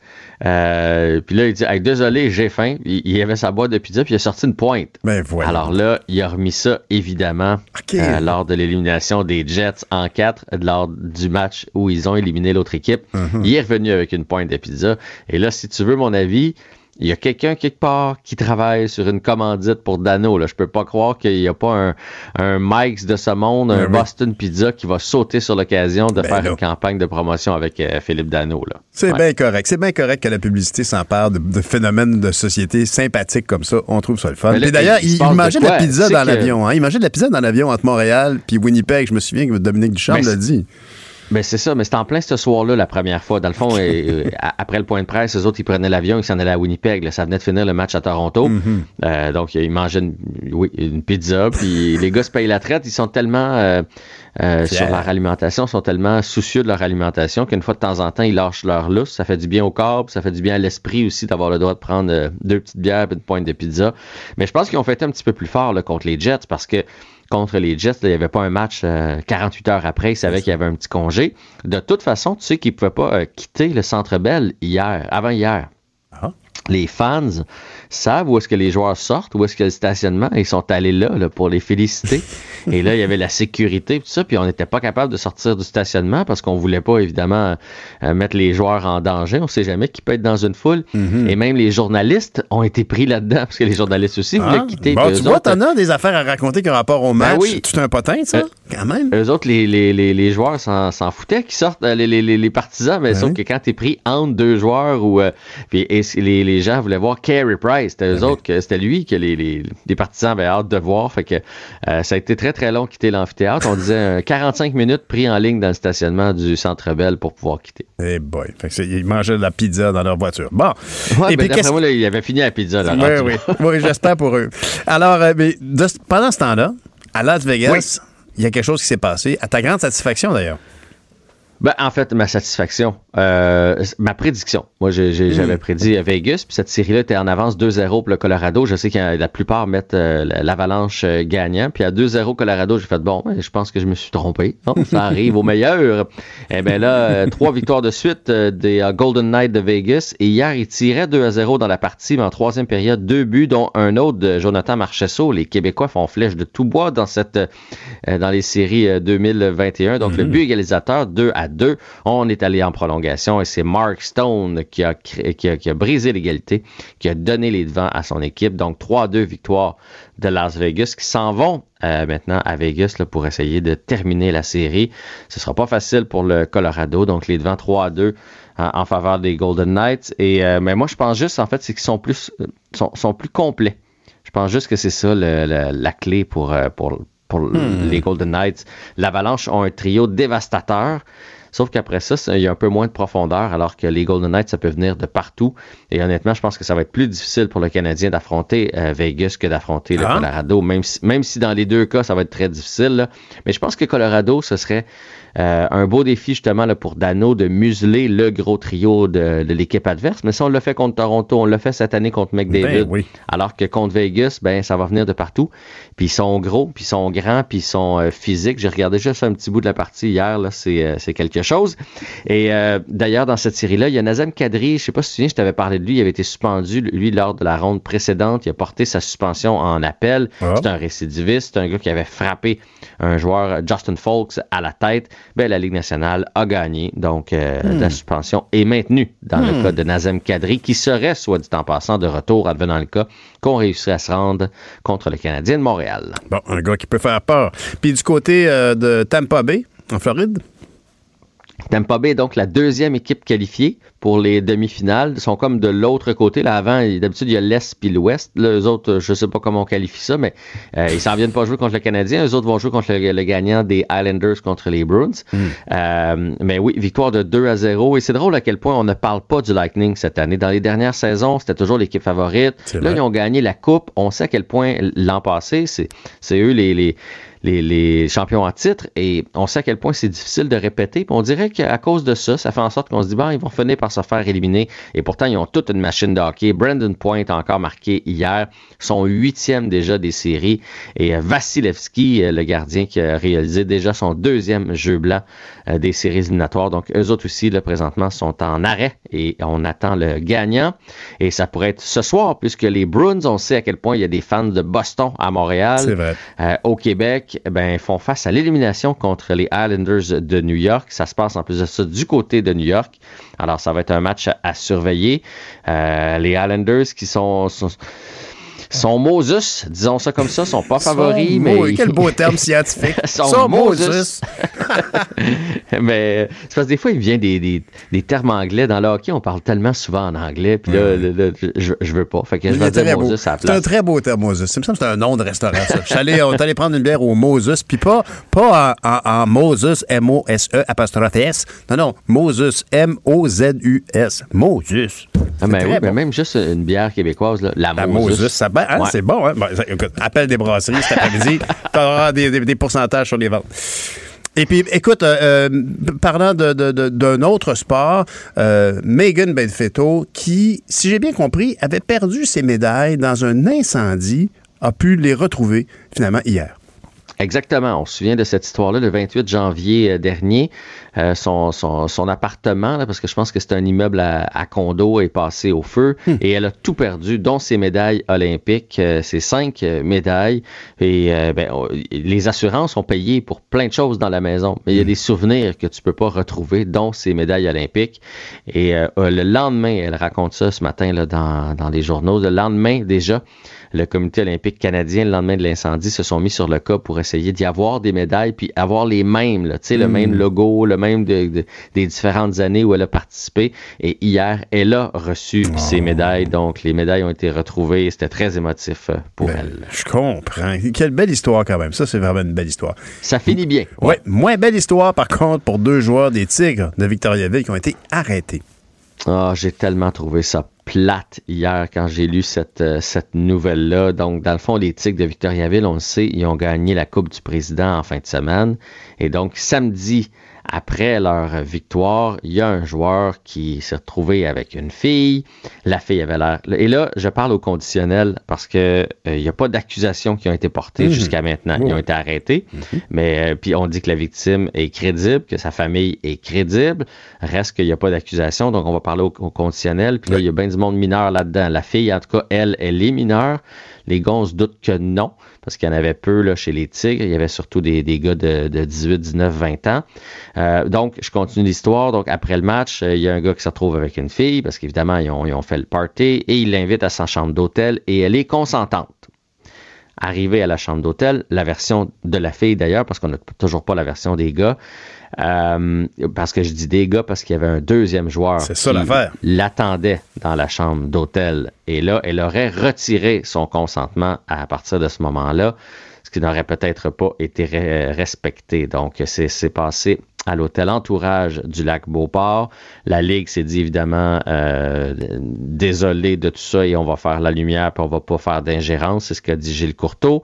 On a écouté hier là, du côté de la police les deux joueurs de hockey et euh, ben, on va suivre ce qui va se passer dans ce dossier-là, mais c'est plate ben de, réaliser que sous l'ivresse du moment, on vient d'être champion et finalement, c'est ce championnat-là qui tourne en, en queue de poisson. Oui, on a une pensée pour ces jeunes-là, sur cette jeune fille-là. En particulier, c'était la chronique Sport et Société avec Jean-François Barry. Merci Jean-François. On se reparle demain. Salut Pierre. À demain. Bonne journée. Pierre Nantel. C'est peut-être pas le Nantel le plus drôle au Québec, mais c'est le plus crédible pour parler de politique. Vous écoutez Pierre Nantel, Cube Radio. Benoît Dutrisac. À un moment donné, qui gère le système? Mario Dumont. Le point, c'est que si les tribunaux peuvent prendre des décisions... La rencontre. Dans les deux cas, c'est d'une absurdité qui défie l'intelligence. Excuse-moi, je t'arrête là. Non, non, non, non, non, non, non, non, pas toi, là. Ça ne les regarde pas. Mais je comprends sa crainte. C'est pour les imbéciles. La rencontre du Trisac Dumont. Mario Dumont, Benoît Dutrisac, bonjour messieurs. Hello. Bonjour. Alors, vous n'êtes pas surpris hier qu'évidemment, et M. Trudeau, et plusieurs journalistes, et même d'autres personnes qui ont fait des allocutions hier, ont fait un lien entre les attentats affreux de London euh, et la loi 21. C'est d'un absurde total. Là. Je veux dire, d'abord, que le premier ministre ait, ait glissé là-dedans, euh, lui qui lui est censé rester euh, au- au-dessus de ça, mais qu'au Canada anglais, que des Ontariens, entre autres, qu'ils soient journalistes ou autres, excusez-moi, ça se passe en Ontario, là. Vous, vous avez à constater, mesurer, dénoncer euh, du racisme en Ontario. J'espère que vous n'allez pas chercher votre explication au Québec, là. C'est déjà, c'est... Deuxièmement, c'est une Mhm. explication absurde. Il n'y a pas de lien Non. de souhaiter la laïcité, euh, toute religion confondue, parce que la loi 21 ne vise aucune religion. C'est bien important de le dire. C'est la laïcité. Au contraire, moi, je pense que dans le vivre ensemble, la laïcité, c'est un, c'est un plus là, pour euh, lutter contre ces, contre ces éléments-là. Mais ça, j'oblige pas tout le monde à, à partager ça, à penser ça. Mais euh, de, de, de prendre un événement à London, Ontario, de le référer à une loi québécoise qui concerne personne à London, Ontario, euh, euh, c'est totalement absurde. Et je, peux- je peux pas croire que M. Trudeau a embarqué là-dedans, puis là, ben, la cerise sur le Sunday. Tant qu'à mêler les affaires, pourquoi pas le, le masque euh, le, le masque de, de, de, de procédure qui est porté euh, pour des raisons sanitaires. Tant, qu'à mêler les, les affaires, mettre ça dans le blender puis de faire une bouillie, là, euh, envoie le masque, euh, le, le masque pour des raisons sanitaires aussi dans l'histoire. Exactement. Benoît, tu comprends pourquoi je suis pas surpris, toi? Ben, là, c'est rendu, là. J'ai j'ai fait le tour euh, de quelques médias euh, anglophones. Euh, la loi 21 dans le Toronto Star a été créée dans une montée d'islamophobie. Euh, CTV News, euh, Trudeau, la loi 21 n'encourage pas la haine ni discrimination. Euh, CBC, euh, Trudeau n'a rien fait pour protéger contre la loi 21 qui interdit aux fonctionnaires de porter des symboles religieux comme, mais là, la nuance, c'est la croix, le hijab, le turban, la kippa. Donc, il y a, tu sais, au Canada anglais, c'est clair que s'il se passe un cas de racisme en Colombie-Britannique, au Nunavut, euh, dans le Yukon, c'est de la faute de la loi 21. oui, mais c'est assez C'est de la extraordinaire. Il se passe un acte raciste en Colombie-Britannique, puis c'est de la faute des gens de Gaspé. C'est- Non, mais, exactement. mais Benoît, tu- Alors- tu, comprends pourquoi je t'ai dit, t'es pas, tu comprends que je suis pas surpris. Moi, je suis d'avis, Ben non. messieurs, que, je veux dire, puis Benoît m'avait posé la question à l'époque quand j'étais en campagne pour le Parti vert. Je veux dire, pour les Canadiens progressistes, c'est une hérésie, la loi 21 au Québec. C'est une hérésie. Alors, évidemment, on voit là une forme de racisme systémique, une loi votée à l'Assemblée nationale qui, à leurs yeux, est inadmissible. Mais Puis- pire que ça, Pierre, parce que là, on est rendu à dire que la loi 21, j'ai entendu Thomas Morquer hier à la joute dire ça, et j'étais sur le cul. Dire quoi? Que ça visait spécialement, spécifiquement, l'islam puis les, euh, le, le hijab. Là, tu dis, excuse-moi, là, mais non, ça vise toutes les religions. Là, Mario vient de le dire, c'est dans la loi, la croix, le hijab, le turban, la kippa, pour les fonctionnaires. Oui, oui. Pas pour les Ah, autres. pas pour tous les fonctionnaires, en position d'autorité. En position d'autorité. Une courte liste. il faut arrêter de désinformer la population, même si tu es fédéraliste, même si tu crois à Ottawa, puis tu crois au, au Canada, puis à grande, le grand pays, le, le plus grand, meilleur pays du monde, même quand on sait pas parler français, c'est là, ça suffit. Ça va faire la désinformation puis la propagande. Et il y a eu des il y a eu un cas, par exemple, il y a un musulman qui a été tué à Rexdale, en Ontario. Ça veut dire que c'est c'est la faute de la, 20 la loi 21. On a parlé dans un des, euh, je pense dans CBC, on, on citait un, un cas d'harcèlement d'une femme noire musulmane à Edmonton. C'est de la loi 21. Ça va faire. Ben, ils font des parallèles. Mais, mais, mais Mario, on peut demander à Benoît, mais tu, tu te souviens ce que je t'ai dit par rapport à ça? Ah là? oui, je me souviens très bien que tu avais raison là-dessus. Là. Je veux On dire, honnêtement, comprend. si on veut pas que les Canadiens sourcillent, ben, il faut que le Québec se sépare du Canada, devienne un pays indépendant. I- ici, clairement, là, c'est deux sociétés Pierre, qui se comparent. Non, mais, oui, mais même séparés, on va toujours être ciblé à travers le Canada comme étant les intolérants. Puis le gars de 20 ans, là, je suis sûr que l'on lui cherche une descendance québécoise. Ah, Benoît, Benoît, euh, non, non, non, mais le gars de 20 ans, là, on pense, on, pense tout sérieusement qu'il connaît la loi 21? Ben non. Ben voyons donc. Ben non, mais non, mais c'est que... Je suis convaincu qu'il est pas au courant Mais c'est au- aux yeux ça. des gens qui sont outrés par ce comportement-là, qui est xénophobe, ben, ils voient dans notre volonté et ils comprennent pas la différence. Moi, je maintiens que si, par exemple, en France, il y avait une loi comme ça, est-ce que les Belges s'en mêleraient? Ben non, parce que c'est deux pays différents. Et c'est ça Et- ici et- qui est la question. et moi, ce qui m'écœure aussi là-dedans, là, c'est quand euh, le, le massacre qui a eu lieu à la mosquée de Québec, là, tout le monde l'a dénoncé. Tout le monde, tout le monde au Québec l'a Ben oui. dénoncé. J'ai pas À vu juste quelqu'un se lever puis applaudir. Ben non. À un moment donné, on dénonce ces actes révoltants de violence, même si tu crois en la laïcité. Tu crois pas au, au meurtre des autres. Tu crois pas à éliminer ceux qui pensent pas comme toi c'est dégueulasse de, de faire des liens comme ça et, et évidemment ça va passer comme du beurre là. mais tu sais c'est moi ça me ça me dépasse qu'on puisse pas faire la, la, la part des choses et qu'on dise on veut nous une société où la religion n'aura pas préséance euh, aux lois mais ça, ça veut dire que on va, euh, on fait de la discrimination, puis on déteste les gens, puis on veut empêcher les gens de vivre. C'est, c'est vraiment dégueulasse. Puis ceux qui utilisent ça, là, il y en a une, hier là, il y en avait une batch qui l'ont fait là. Bien sûr. Puis c'est, puis ce qui est arrivé à London là, c'est, c'est, c'est tragique, c'est inacceptable, ça dépasse C'est l'entendement. monstrueux. Mais tu Ouais, dis c'est jamais assez. mais c'est On, le peut jamais le dire assez. tu sais. Mais les explications de ça, excuse-moi, ne sont pas enracinées dans le Québec. Ben non. C'est ben non, ben non. Mais en même temps, c'est- pour le Canada anglais, c'est une bonne façon de, de s'éviter euh, un questionnement ou une introspection. C'est, Ah, c'est- finalement, c'est- raison. finalement, c'est de la faute du Québec. Ben, c'est-à-dire que, honnêtement, tu as raison, c'est, c'est- c'est- ça, leur- ça va, ils évitent une introspection en, en- en pointant du doigt que même, il y a des endroits au Canada que, puis là, il ne spécifie pas le Québec, mais qu'il y, y a une loi qui euh, euh, fait, marque une distanciation entre le nous et les nouveaux arrivants. Puis même là, écoute, à London, c'est plus les nouveaux arrivants, c'est la majorité de la population qui est musulmane à London. c'est euh, l'interculturalisme versus le multiculturalisme, Benoît. Il y a des chiffres qui sont sortis sur la, en 2015, la, la ville de Toronto, euh, le- les cas de racisme et d'agression, c'était à la hausse là, pour la communauté musulmane à Toronto, mais après la communauté juive et la communauté LGBT. Fait que, tu sais, le, le racisme, la discrimination, les crinqués qui haïssent les autres, je suis désolé, on- il y en a au Québec, mais on n'a pas le monopole de ça. Puis la loi 21 n'a rien à voir là-dedans. Il y a des cas de racisme à travers toutes les grandes villes, à travers l'Amérique, à travers le monde. Puis le racisme n'est pas réservé non plus aux Blancs. Il y en a de, dans d'autres communautés envers d'autres communautés. C'est bien délicat Mais, comme mais on peut-tu sujet. croire, on, on peut-tu croire que le premier ministre est embarqué là-dedans? mais- Ben oui. Ben Je crois que oui, sa première que- réponse a été non. Hein, Il y a quelqu'un qui a posé une question en relation. il a Ouais, dit Il y non, non, il n'y a pas de de rapport. mais là, il a glissé ensuite. Puis là, qu'on va devoir, euh, on va devoir reconsidérer la loi 21 parce que là, on a, les gens ont porté un masque. Oh là de- là. Parlant d'un masque pour des raisons sanitaires là, au cours des derniers mois. Tu dis, wow. Ça, ça, c'est un gros dérapage quand même. Voyons donc. on va y on- prendre goût. On va, on va y prendre goût, puis on va vouloir tous porter des masques le reste de l'année. Puis, puis qu'est-ce que ça veut dire aussi, tout ce, le port des, euh, des, des signes religieux ostentatoires? Qu'est-ce que ça veut dire? Comment on l'impose? Quand est-ce qu'on a le choix de, de, de le porter ou, ou non? Sais, est-ce qu'on l'impose aux enfants? Je suis désolé, mais ces réflexions-là, ces questions-là, on a le droit de se les poser en démocratie. Absolument. Mais, mais si, si tu veux euh, avoir euh, un régime totalitaire qui t'impose euh, une religion à travers le pays, ben ça, c'est une autre affaire.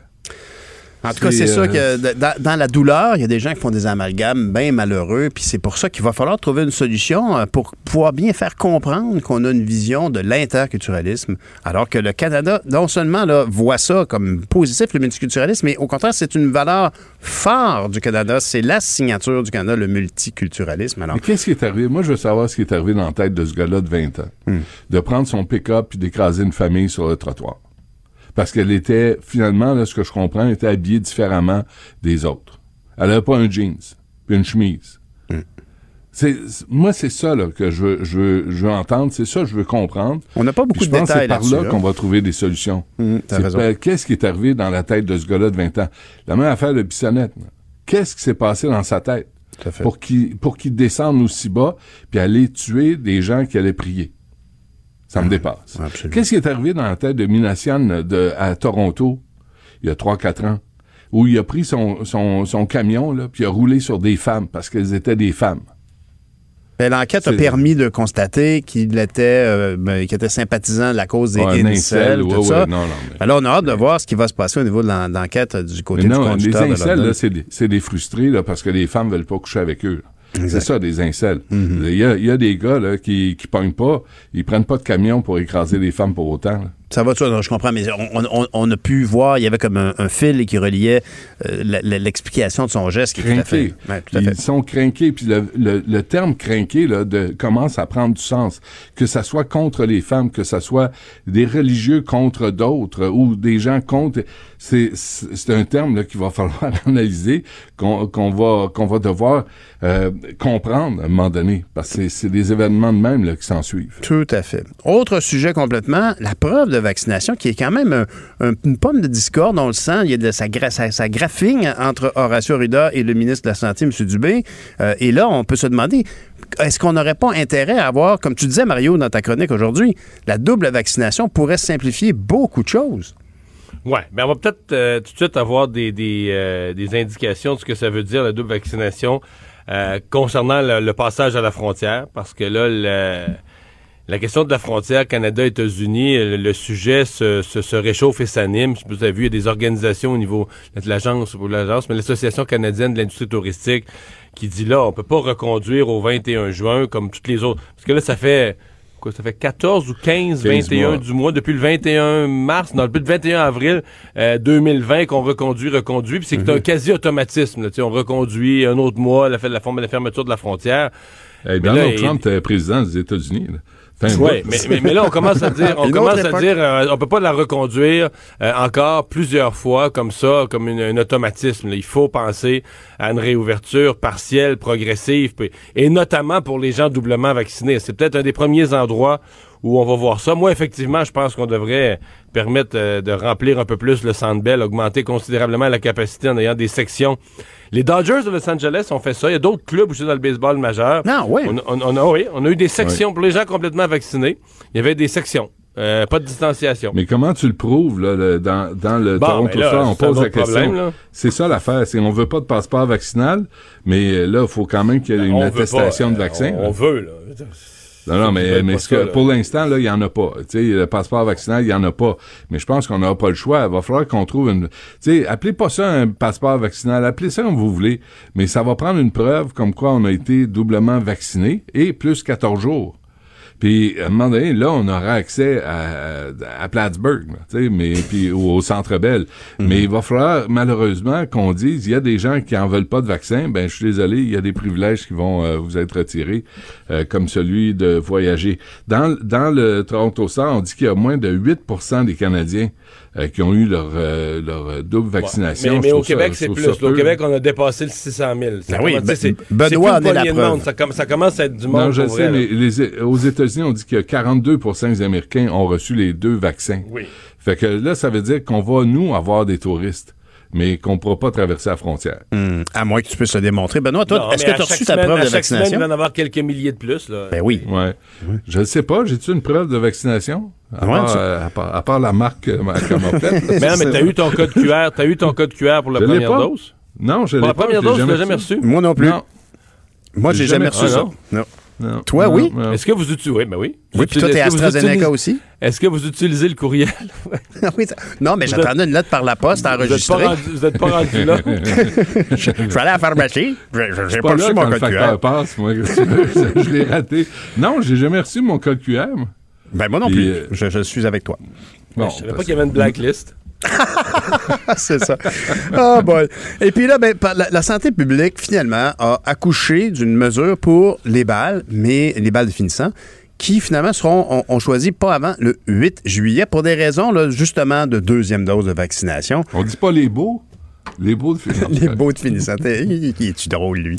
Mais Mario, est-ce que, est que tu penses que, euh, ultimement, on, a bien vu qu'il y a des élèves qui sont bien philosophes, qui disent, bon, on va s'organiser, on va faire avec, puis il y a quand même des professeurs qui font comme, ben, excuse, mais là, on est en vacances, nous autres. Là. Ouais, parce que techniquement, l'école, les écoles, c'est pas, sont fermées. Là. Les, notes rentrent, là, les élèves partent euh, à la fête nationale, il reste quelques jours pour les écoles pour travailler, fermer l'année, rentrer les notes. Mais rendu au 8 juillet, euh, c'est fermé, fermé, la clé d'emporte la plupart des écoles. Moi, euh, ce, que, je trouve un peu, euh, parce qu'il y a bien de la critique, ce que je trouve un peu drôle, c'est que, tu sais, quand on n'avait pas la possibilité de faire des balles, on faisait des entrevues, puis les gens nous disaient, puis on entendait des parents dans des vox pop dire « Hey, on serait prêt, nous, on serait prêt à s'en mêler, les parents, puis on est prêt à en faire. » Mais quand tu, quand tu arrives avec une solution qui requerrait ce genre d'implication, Là, oups, on est, on est plus fort pour s'avancer à dire je le ferai au conditionnel si que pour le dire au, euh, à de, de, de, le dire à l'indicatif, je le ferai puisque. euh, Mais là, je pense qu'on est là, On est dans des jeunes qui vont participer eux-mêmes à l'organisation de leur bal, euh, avec l'aide des parents. Peut-être certains profs qui bénévolement euh, ou gentiment ou généreusement vont accepter de, de, s'impliquer un peu. Hmm.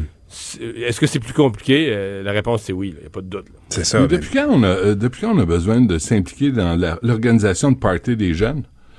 Il me semble, euh, ils sont, sont capables de s'organiser des parties. ben non, mais qui s'organisent un party d'école. Avec un petit encadrement, quand même. Ben non, mais. mais non, mais Benoît, là, je suis surpris. Je suis surpris de ta part. non, mais c'est parce que c'est le 8 juillet. Ah là, on finit, on sort de la pandémie. C'est peut-être le dernier sacrifice qui va être fait. C'est moi, je le sais, là, mais à un moment donné, il faut faire la part des choses entre l'essentiel puis le privilège. Puis là, qu'est-ce que tu veux? C'est compliqué d'avoir des, balles de finissant. C'est plate, là. Je le sais que c'est plate. Mais c'est compliqué. Puis les profs en ont assez, en ont eu assez dans leur bottes, fait qu'on va arrêter de leur en demander. Puis si vous voulez ouvrir les écoles au mois de juillet, ouvrez-les pour améliorer la ventilation d'un classe. Oui, oui, non, ça, je suis d'accord avec toi. Mais honnêtement, tu peux pas imaginer un bal de finissant, entre guillemets, en italique, sans le fameux ou la fameuse professeur qui dit félicitations, vous avez bien réussi, tu as eu de la difficulté. Ils vont le faire, ils vont le faire. Ça, ils vont le faire sur une base volontaire. Ben non, mais ça, ce, mot-là va être fait à la fin, à la fin de l'année. Tu sais, hmm. C'est parce que euh, je comprends, là, tu sais, mais là, hier, je regardais ça, je me dis, oui, c'est plate, oui, je comprends, là, la, frustration, puis je comprends ça, mais en même temps, là, sur la liste des priorités, c'est-tu bien, bien, bien en, haut, tu sais? Là, là tu sais, Arruda, puis ce que je comprends pas, c'est qu'ils disent, oui, mais le 8 juillet. Fait que c'est quoi, c'est quoi la différence entre le 23 juin puis le 8 juillet? Ben, théoriquement, Mario, c'est la deuxième dose de vaccin. Pas la deuxième, dose, la deuxième semaine. deux semaines après le vaccin, c'est ça. Oui, mais, c'est euh, un vaccin. Tu sais, c'est un vaccin. Là, tu dis, est-ce que ça vaut chez la les peine? Jeunes, euh, chez les jeunes, Benoît, c'est même pas sûr qu'il va en avoir deux. L'efficacité du premier est tellement forte il y a même des experts qui remettent en question que ça vaille la peine de donner le, boost, la deuxième dose. Ça a l'air que chez les ados, euh, le boost, il, il, est pas, il est pas requis. Il, est pas nécessaire. Ben, peut-être qu'ils vont le donner quand même, là, mais on parle d'une protection de 80, je pense 97% dès la première dose. Chez les jeunes, hmm. le système immunitaire est, sur le gun. Mario, toi qui aimes tant le hockey, on, peut-tu dire, que, est-ce que tu trouves que ça m'apparaît un gros dégagement quand ils ont dit, ben tiens, ça va être le 8 juillet, paf, c'est plus dans notre zone, organisez-vous, les élèves, les, les équipes écoles, faites ce que vous voulez. Ouais, moi ouais, mais moi je trouve que le, plus gros problème qu'ils ont là, c'est pas celui-là à terme. Là. Oui, les, les, balles, ça va chialer un peu, les gens vont s'organiser, vont faire des balles le 8 juillet et après. Mm-hmm. Euh, ce que tu vas avoir là, c'est des mariages et des funérailles.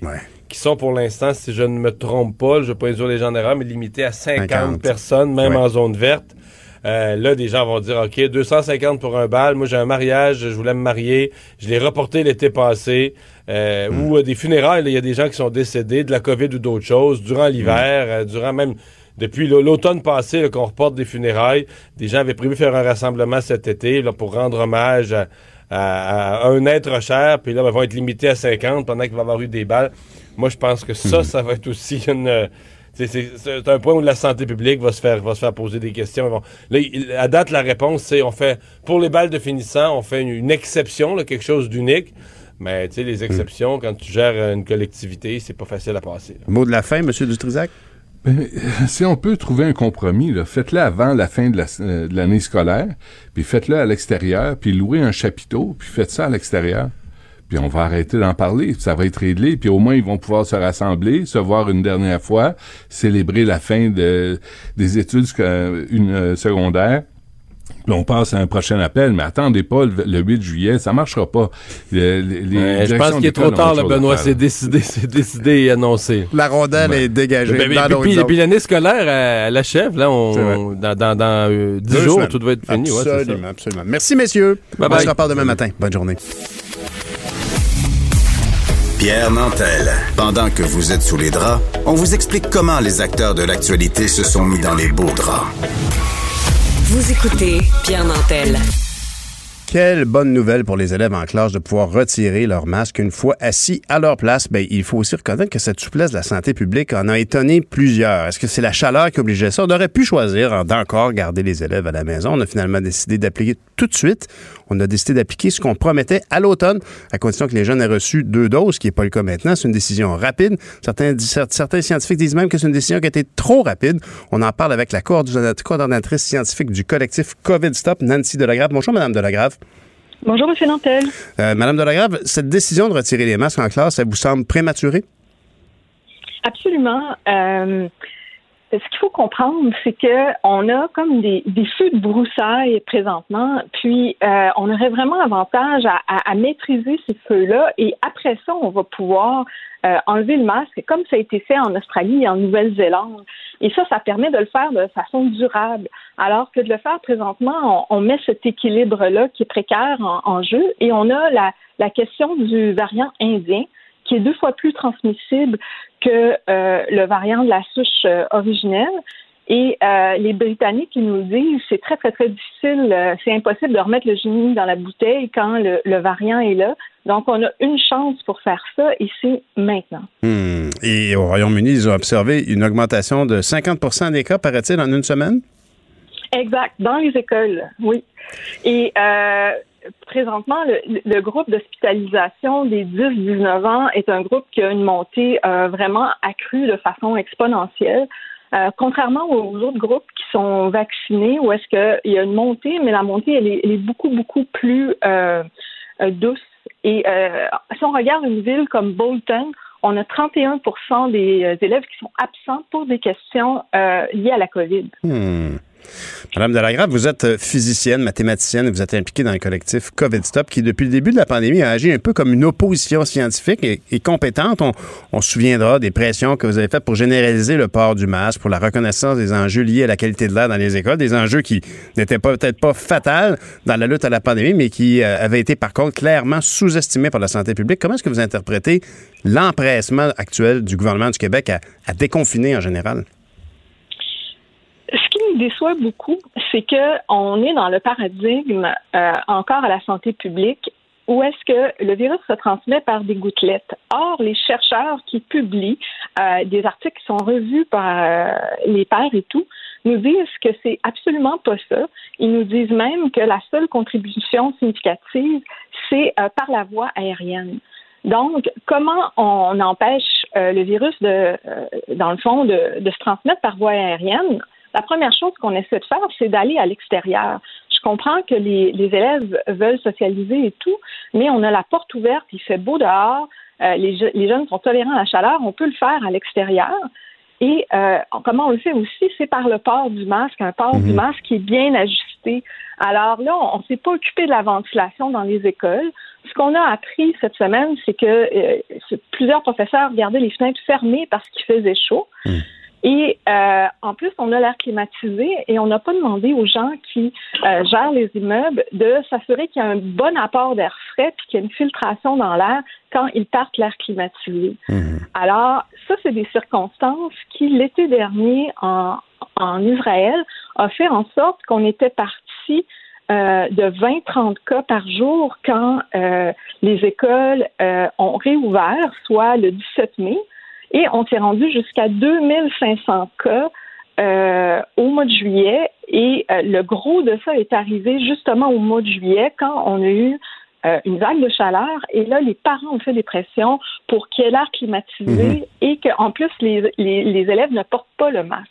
Mais... Et ça, ça a eu des conséquences énormes. Mais est-ce qu'on peut dire quand même que c'était à une époque où le virus, il y a à peu près un an, dix mois, était quand même beaucoup plus vigoureux, non? Euh, non, parce qu'en réalité, présentement, on fait face à des variants qui sont plus virulents. Donc, euh, à l'époque, euh, on n'avait que la souche originelle et là, on a la souche, euh, dans le fond, qui provient du Royaume-Uni, qui est 60% plus transmissible. On a la souche brésilienne qui est à peu près de façon pareille, plus transmissible. Puis on a la souche qui euh, provient euh, d'Israël, euh, mhm. pardon, de, l'Inde, qui est deux fois plus transmissible. Donc, on fait affaire à des souches plus transmissibles. Et qu'est-ce que ça veut dire? Ça, c'est qu'on doit être encore plus, dans le fond, vigilant. Vigilant, ben oui.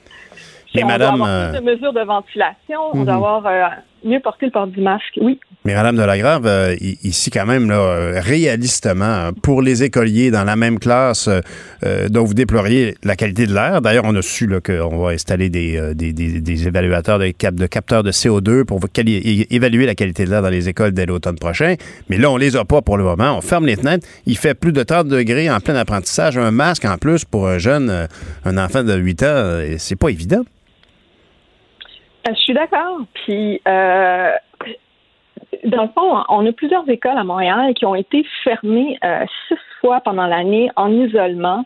C'est les mêmes classes. Là. Mhm. Donc, moi, je pense que deux jours, de fermer pour deux jours, ça n'aurait pas fait grande différence. OK, je comprends. Vous auriez proposé, vous, au lieu de couper, d'arrêter le masque, de strictement libérer les enfants, faire l'école à, l'école à distance, si c'est possible, plutôt que de retirer le masque? Et, seulement pendant les journées de canicule. Et euh, ce que je suggérerais aux professeurs, c'est euh, de euh, faire le plus possible les cours, les célébrations à l'extérieur. Mhm. Et là, ils peuvent retirer le, masque en toute sécurité. Et c'est aussi important pour manger.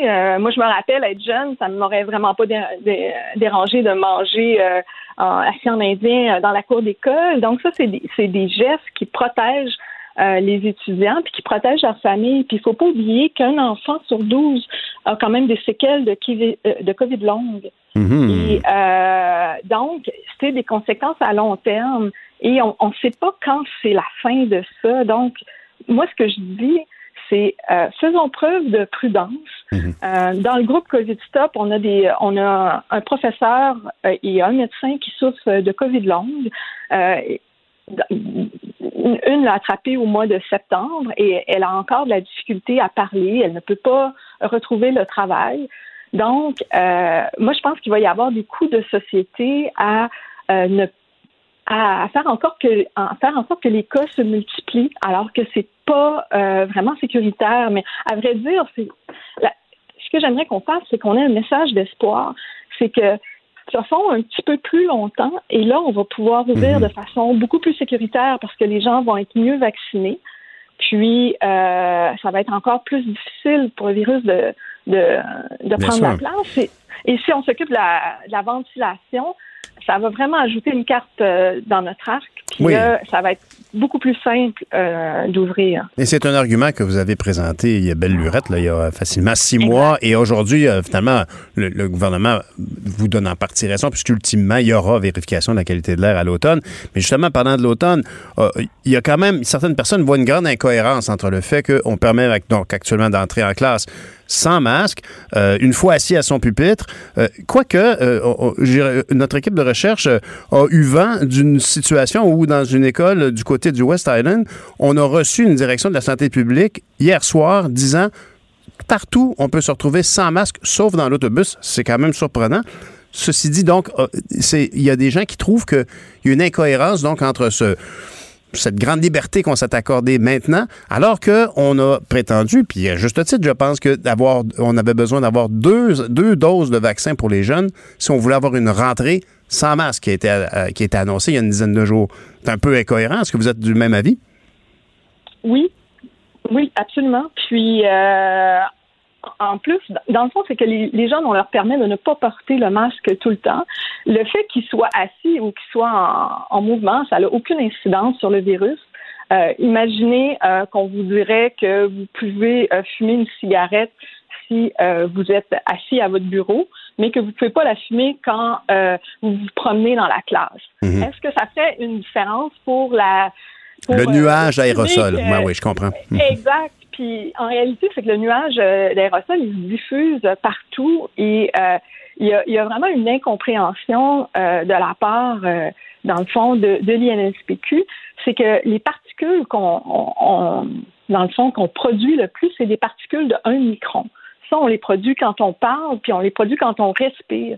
Et euh, ces particules-là, ça leur prend euh, quelques minutes à traverser une pièce. Mm-hmm. Donc, euh, c'est normal que le nuage soit un peu plus concentré autour de la personne, mais il se diffuse de la mhm. même manière que son fumer une cigarette, il se diffuserait. Exactement. Ben, c'est rare que je puisse dire ça, mais je souhaite, Madame de Lagarde, que vous ayez tort, clairement, mais ça se pourrait très bien que vous ayez raison, c'est ça qui est préoccupant.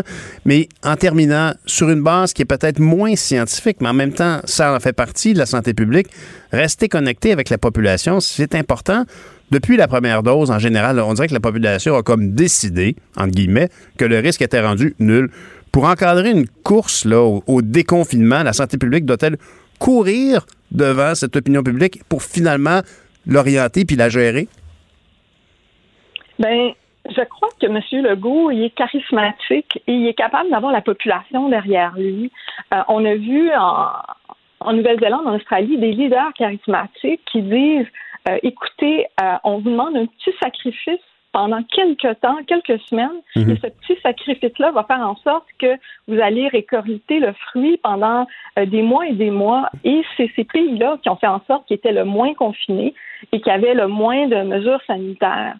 Et en plus, c'était les pays qui étaient le plus en forme psychologiquement et plus en forme aussi au niveau de la santé, puis il y a eu moins de contraction du PIB. Et vous croyez donc que François Legault est en position pour demander encore des sacrifices malgré le beau temps qui arrive et tout ça?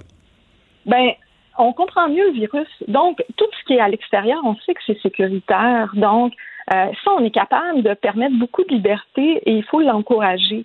Et euh, je suis absolument euh, d'accord que les gens ont besoin d'un espace et, qu'ils le prennent dans, ces lieux-là. Et mm-hmm. c'est pour ça que je suis pas pour les gens qui qui, dans le fond, euh, essaie de euh, culpabiliser les personnes qui sont dans les parcs ou etc. C'est beaucoup mieux que ces personnes-là se rencontrent dans les parcs ou dans un balcon ou dans une cour qu'ils se rencontrent dans des lieux mhm. fermés. Vous avez moins peur pour les, les, gens qui soutiennent le Canadien qui sont 2000 devant le, Centre Bell à l'extérieur que pour les 2500 qui sont à l'intérieur. Merci ben, beaucoup. J'ai pas, pas super peur pour les gens à l'extérieur parce qu'il faut comprendre que c'est un grand lieu. Euh, il y a un grand volume et il y a un bon système de ventilation. Donc, c'est, c'est, pas tellement là que mes inquiétudes Je comprends, bien sûr. Non, mais, une classe, les fenêtres fermées parce qu'il fait chaud avec euh, plein de petits jeunes qui ont plus mis leur masque, ça apparaît comme peut-être effectivement un nid de contamination. Merci beaucoup, Mme Delagrave. Bonne journée. Ça me fait plaisir, M. Mantel. Au revoir. Merci. Nancy Delagrave, coordinatrice scientifique du collectif COVID Stop. Joignez-vous à la discussion. Appelez ou textez le 187 Cube Radio 1877 827 2346. Le, le commentaire de Sophie Durocher, des idées pas comme les autres. Bonjour Sophie. Bonjour Pierre, écoute, euh, suite au drame absolument horrible, plus drame, c'est même pas assez fort. Euh, la tragédie qui a hmm. frappé euh, cette famille musulmane de London en Ontario, qui s'en allait simplement par un beau dimanche, euh, s'en allait faire une promenade.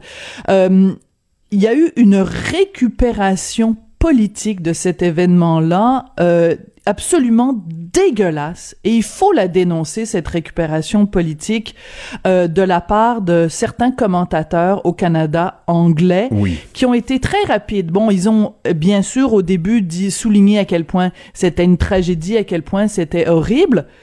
Et à peine 24 heures plus tard, c'était on le sait bien, il y a de l'islamophobie euh, au Canada. Pour quelle raison? Parce qu'il y a la loi 21 au Québec par quelle espèce de raccourci intellectuel on peut faire un lien entre un dérangé, un, haineux de London en Ontario et une loi démocratiquement votée au Québec qui concerne toutes les religions? Alors, je veux juste te donner un exemple. Elle s'appelle Robin Urbach. Elle est euh, hmm. chroniqueuse au Globe and Mail. Le Globe and Mail, là, c'est censé être une institution respectable, c'est censé être un journal de référence, c'est censé mhm. être le journal que les intellectuels, que la classe politique, que l'élite lit au Canada anglais. Et cette chroniqueuse, Ruben Urbach, c'en est pas, c'est pas la première fois qu'elle s'en prend à la loi 21. Juste, euh, il y a quelques années seulement, elle travaillait à Radio-Canada. Elle avait fait le même genre d'association dégueulasse. Elle a écrit, je suis comme un, un, disque rayé, mais si les leaders fédéraux sont vraiment sincères quand ils disent qu'ils veulent s'en prendre à l'islamophobie au Canada, ils devraient commencer par trouver les, les couilles, excusez-moi, elle dit les the balls, donc c'est ça, ben ben d'avoir assez de couilles pour dénoncer le fait qu'il y a une loi au Québec qui interdit aux gens de porter le hijab. Et après, elle écrit, entre parenthèses, et d'autres symboles religieux. Hmm. Mais je veux dire, quelle mauvaise foi, premièrement, de dire le seul signe religieux qu'elle nomme, c'est le hijab ben déjà comme journaliste, c'est inacceptable. Tu peux pas dire la loi 21 vise le hijab entre parenthèses et d'autres symboles religieux parce que c'est comme dire que il, il, euh, que la loi 21 visait plus le hijab que les autres signes religieux, ce qui à sa face même est faux. C'est absolument dégueulasse. Et ce qu'elle a fait un petit peu plus tard, c'est qu'elle a euh, euh, retweeté une caricature où t'as à gauche euh, un bouton rouge, dénoncer l'islamophobie, et à droite, un bouton euh, se faire réélire au Québec. Comme quoi, on peut pas, on peut pas faire les deux. Et elle a retweeté ça, et c'est absolument dégueulasse parce que François Legault, euh, dès les, premières minutes, a dénoncé cet acte de barbarie, cet acte de terrorisme, cet acte de... Et non seulement François Legault, mais tout le monde au Québec a été dégoûté, dégoûté, révolté bouleversé, traumatisé par cet événement-là. Comment quelqu'un qui écrit pour le Globe and Mail peut euh, reproduire ces propos-là, laisser entendre que pour se faire élire au Québec, pour avoir des voix au Québec, pour avoir des votes, pour être populaire au Québec, il faut que tu t'empêches de dénoncer l'islamophobie, alors que c'est le contraire. Je, suis, je suis vraiment choqué ce matin. Hmm.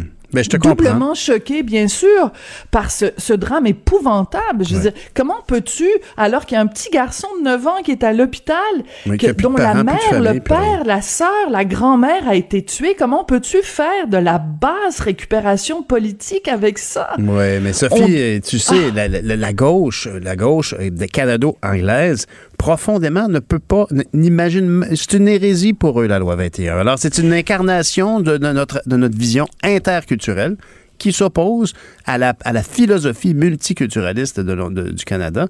Puis là-dessus, ben, c'est vraiment deux sociétés distinctes, deux pays. Je, ben, toi qui connais bien la France, il y a des différences entre la Belgique et la France. Sinon, on aurait tout rassemblé ça. Bon, mais il y a des différences. Ce sont deux pays. Ben c'est ça. C'est ça qui arrive entre le Québec et le Canada. Puis il, aurait fallu l'inscrire. On a ajouté la langue française dans cette, espèce de locker constitutionnel sur lequel on travaille avec. Ben, on pourrait ajouter aussi et la vision interculturelle du. Québec. Ça, en fait partie. Mais tu sais, euh, notre collègue Guillaume Saint-Pierre a écrit une excellente chronique dans le Journal de Montréal, Journal de Québec euh, de ce matin, mhm. et il dit euh, quelque chose de très intéressant. Il dit qu'il y a un ancien candidat provincial conservateur de London en Ontario qui a sa propre explication sur cet attentat-là. Il dit, ben la ville de London, là, vous pensez que vous êtes pas raciste, vous êtes raciste. Et donc, je suis allée voir sur la page Facebook que, que Guillaume nous encourageait à aller lire. Mhm. Alors, ce monsieur s'appelle Jeff Bennett, donc il était candidat. Euh, à, London aux, élections en 2014 et il raconte que quand il allait voir les gens, tu sais, il frappait aux portes, tu le sais, tu l'as déjà fait, mm-hmm. les gens disaient « Oh, on est content de vous voir, vous !» parce que le candidat précédent à l'élection précédente s'appelait euh, Ali Shabar et c'était quelqu'un de confession musulmane et les gens donc disaient « Oh, on est content de voir enfin quelqu'un qui nous ressemble ». Puis les gens reprochaient au candidat précédent euh, euh, sa défense des droits des Palestiniens. Ils invoquaient la charia, ils invoquaient toutes sortes d'affaires. Hmm. Puis il dit, euh, il dit, il dit que les gens qui travaillaient avec lui à son élection disaient, ah oh, ben on est content de travailler avec toi parce que l'élection précédente, on avait l'impression que le bureau de comté ça ressemblait au Proche-Orient. Ben, Alors lui il dit Il dit, ben, vous êtes surpris, vous dites aujourd'hui, oh mon Dieu, comment un drame épouvantable comme celui-là a pu se produire dans une ville comme London, Ontario? Il dit, ben, mhm. je vais vous le dire, moi, pourquoi? Le gars qui est assis dans son auto, là, qui a frappé sur ces gens-là, il est issu d'une communauté qui est raciste. Regardez-vous dans le miroir. Hmm. Qu'est-ce que ça a à voir avec la loi 21? Rien. Et cette, cette femme-là, elle devrait aller lire le texte de Jeff Bennett. Elle devrait peut-être aller faire un petit tour à London, en Ontario, voir s'il y a des gens là qui sont des rednecks, qui sont des racistes, qui sont des xénophobes. Effectivement. Écoute, les, gens voient euh, dans la, dans la, loi 21 un exemple euh, d'intolérance et c'est malheureux parce que c'est vraiment pas du tout l'intention. C'est une intention, une vision interculturaliste clairement, euh, il, va falloir, euh, M. Legault a, fait un gain relativement à la langue en allant ajouter ce passage-là à la mm. Constitution. Ben, il va falloir qu'il ajoute l'interculturalisme parce qu'on n'est pas sorti du bois de toute évidence. En terminant, oui. balle de finissant, toi, tu as l'impression que les gens euh, chiolent beaucoup, là.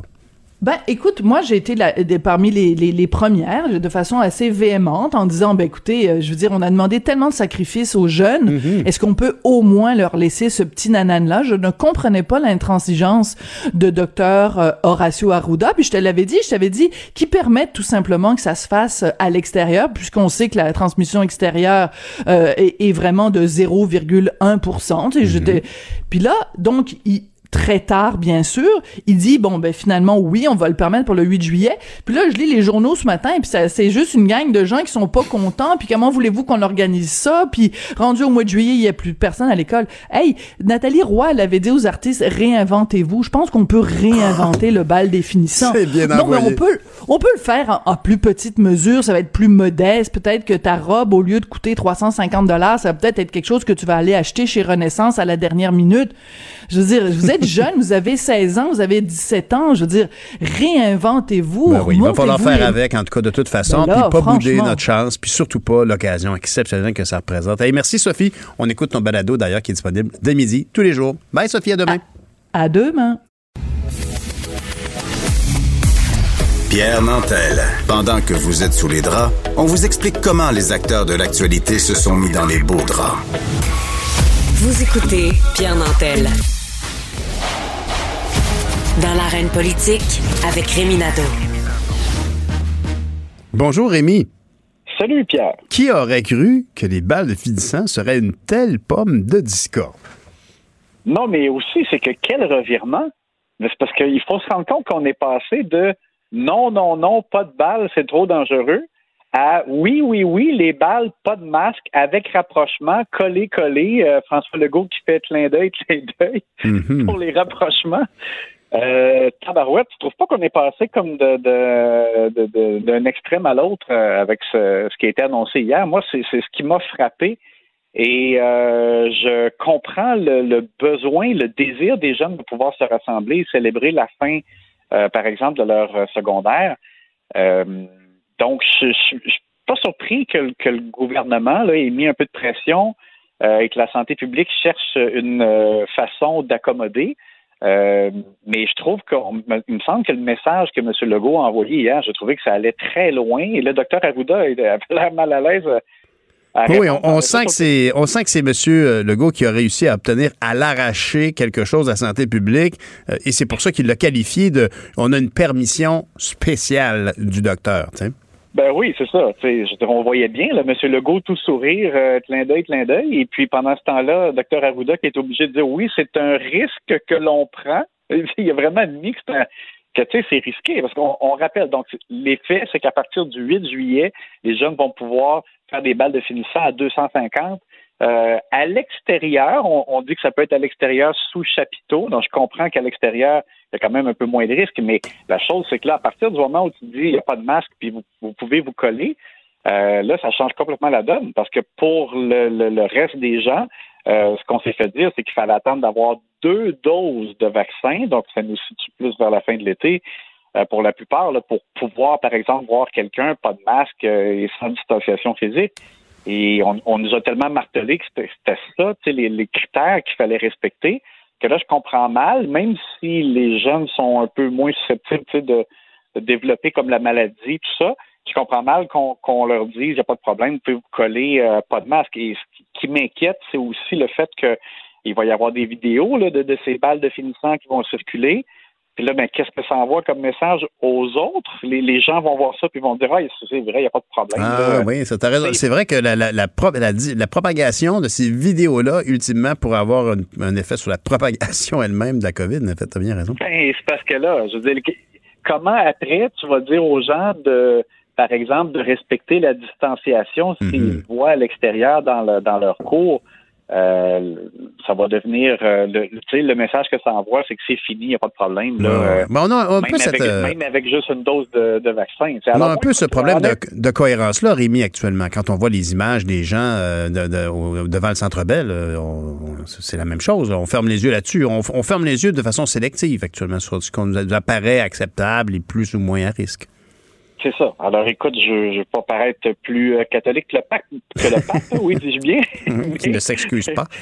Mais euh, écoute, euh, je, ça m'a inquiété. Franchement, je trouve que c'est surprenant qu'on est aussi loin. Euh, donc, j'espère que les, les jeunes vont profiter de l'occasion qui leur est donnée, mais qui vont demeurer raisonnables dans, dans, la corde qu'on leur donne pour pas éviter, pour pas quand même qu'on se retrouve là avec euh, tu sais, des éclosions, puis tout ça, alors qu'on qu déconfine, puis on, on a l'impression qu'on qu se sort là, de, du marathon, mais il me semble que c'est pas le temps de d'essayer de faire des pirouettes dans le dernier dans le dernier segment. Tu as bien raison. Et puis, il y a quelqu'un qui fait beaucoup jaser maintenant, tout le temps, en fait, c'est le ministre des Forêts, Pierre Dufour, en lien avec les coupes à blanc sur l'île d'Anticosti. Oui, ben c'est que là, euh, va falloir que le, au gouvernement, on accorde les violons. Est-ce que on est vraiment sérieux dans la volonté de protéger les territoires au Québec avec la, notion des aires protégées ou si c'est vraiment toujours la forêt qui a le dernier mot. La, forêt, je parle du ministère de la Forêt, le ministre de la Forêt.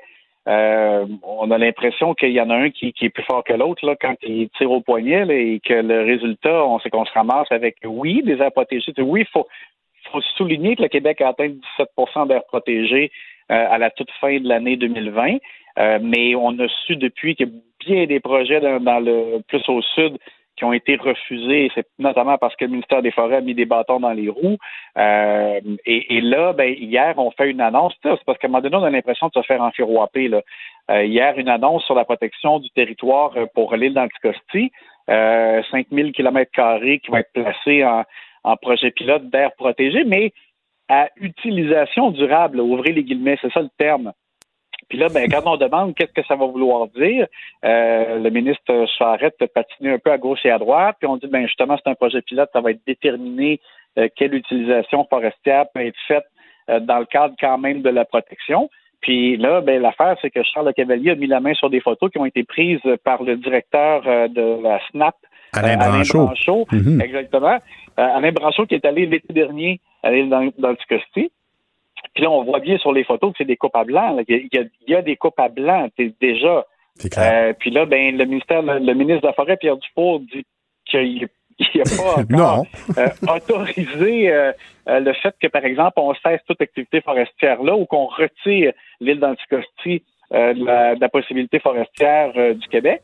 donc là, ça veut dire que c'est quoi? Ça veut dire qu'on tolère, on va continuer de tolérer ce qui se passe et ce qu'on voit sur les photos?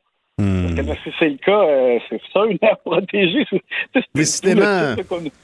Décidément, le, le, le ministre, euh, le ministre Pierre Dufour fait, euh, fait pas l'unanimité autour de lui. Ça, c'est clair. Non, mais puis là, ben, parce que, ultimement, sérieusement, il va falloir, à un moment donné, que François Legault lui-même nous parle de cette de ce sujet-là, de, ouais. de, sa vision de ce que c'est pour lui l'avenir. Euh, la, la, protection, la gestion de la forêt aussi. L'exploitation de la forêt, c'est ça. Parce que là, euh, c'est vraiment pas clair. Et c'est comme j'ai dit, c'est qu'on a l'impression que parfois il y, a, il y, a, une portion de discours et euh, l'expression qui me vient en tête, c'est vraiment ça, c'est enfiroapé là, de, oui, de, c'est ça. Lucien Francaire. C'est pas clair. C'est pas parce que la, la photo euh, en page première du Journal de Montréal, elle, elle est très claire. Merci exact, Rémi. On se parle demain matin. Bonne journée. Bye. Bye. Bonjour M. Martineau. Salut. Hier, je me suis promené sur la rue Bernard, la chic rue Bernard à oui. Outremont, euh, qui est piétonnière, et il y a cinq restos les uns à côté des autres. Et je parlais aux propriétaires de restaurants, puis ils me disent que c'est très, très, très dur d'attirer de la main-d'œuvre. C'est ah ouais. extrêmement extrêmement difficile. Il y a un restaurant, les, les Enfants Terribles sur Bernard, absolument, qui est plein, fermé parce qu'il pas capable de trouver du pas capable de trouver du personnel. Il y a d'autres restos qui sont fermés la moitié du temps. Il y en a un autre resto qui peut pas ouvrir le week-end, etc. Et euh, Joseph Facan a écrit une chronique là-dessus qui a fait beaucoup jaser, qui s'est même ramassé Ben oui. à, à- L'Assemblée nationale. à l'Assemblée nationale, qui disait vous avez seulement qu'à payer davantage votre personnel. C'est facile à dire. Je vais pas critiquer euh, Joseph là. Euh, pour certaines entreprises, oui, mais tu sais les, les restaurants, là, leur marge de profit. Là, en plus, ils viennent de, ils viennent de sortir. de, tu sais, ils ont, ils ont tous dépensé leur argent. Là. Ils peuvent pas commencer à augmenter les salaires. là. Ils Hmm. sont, sont à la scène. Tout à fait. Ben, la- la pan- c'est- malheureux, mais cette situation-là et le- les inéquités je- au niveau des, des salaires, la pandémie a révélé des choses qui, en bout de ligne, quand c'est rendu, quand c'est clair que c'est plus payant pour toi de toucher la PCU que d'aller travailler, puis on dit que tu es un travailleur essentiel, ben, ça Ben démontre oui, tout le c'est problème. Les, les restaurants peuvent pas payer davantage. là, Hmm. vraiment, la marge de profit d'un restaurant, c'est très, très On mince. va mettre le ministre euh, Jean Boulet là-dessus. Il va nous régler ça. Merci, merci, Salut. M. Martineau. Merci. Bonne émission. Bon, euh, merci tout le monde. On se retrouve demain matin. Bonne journée. Cube Radio.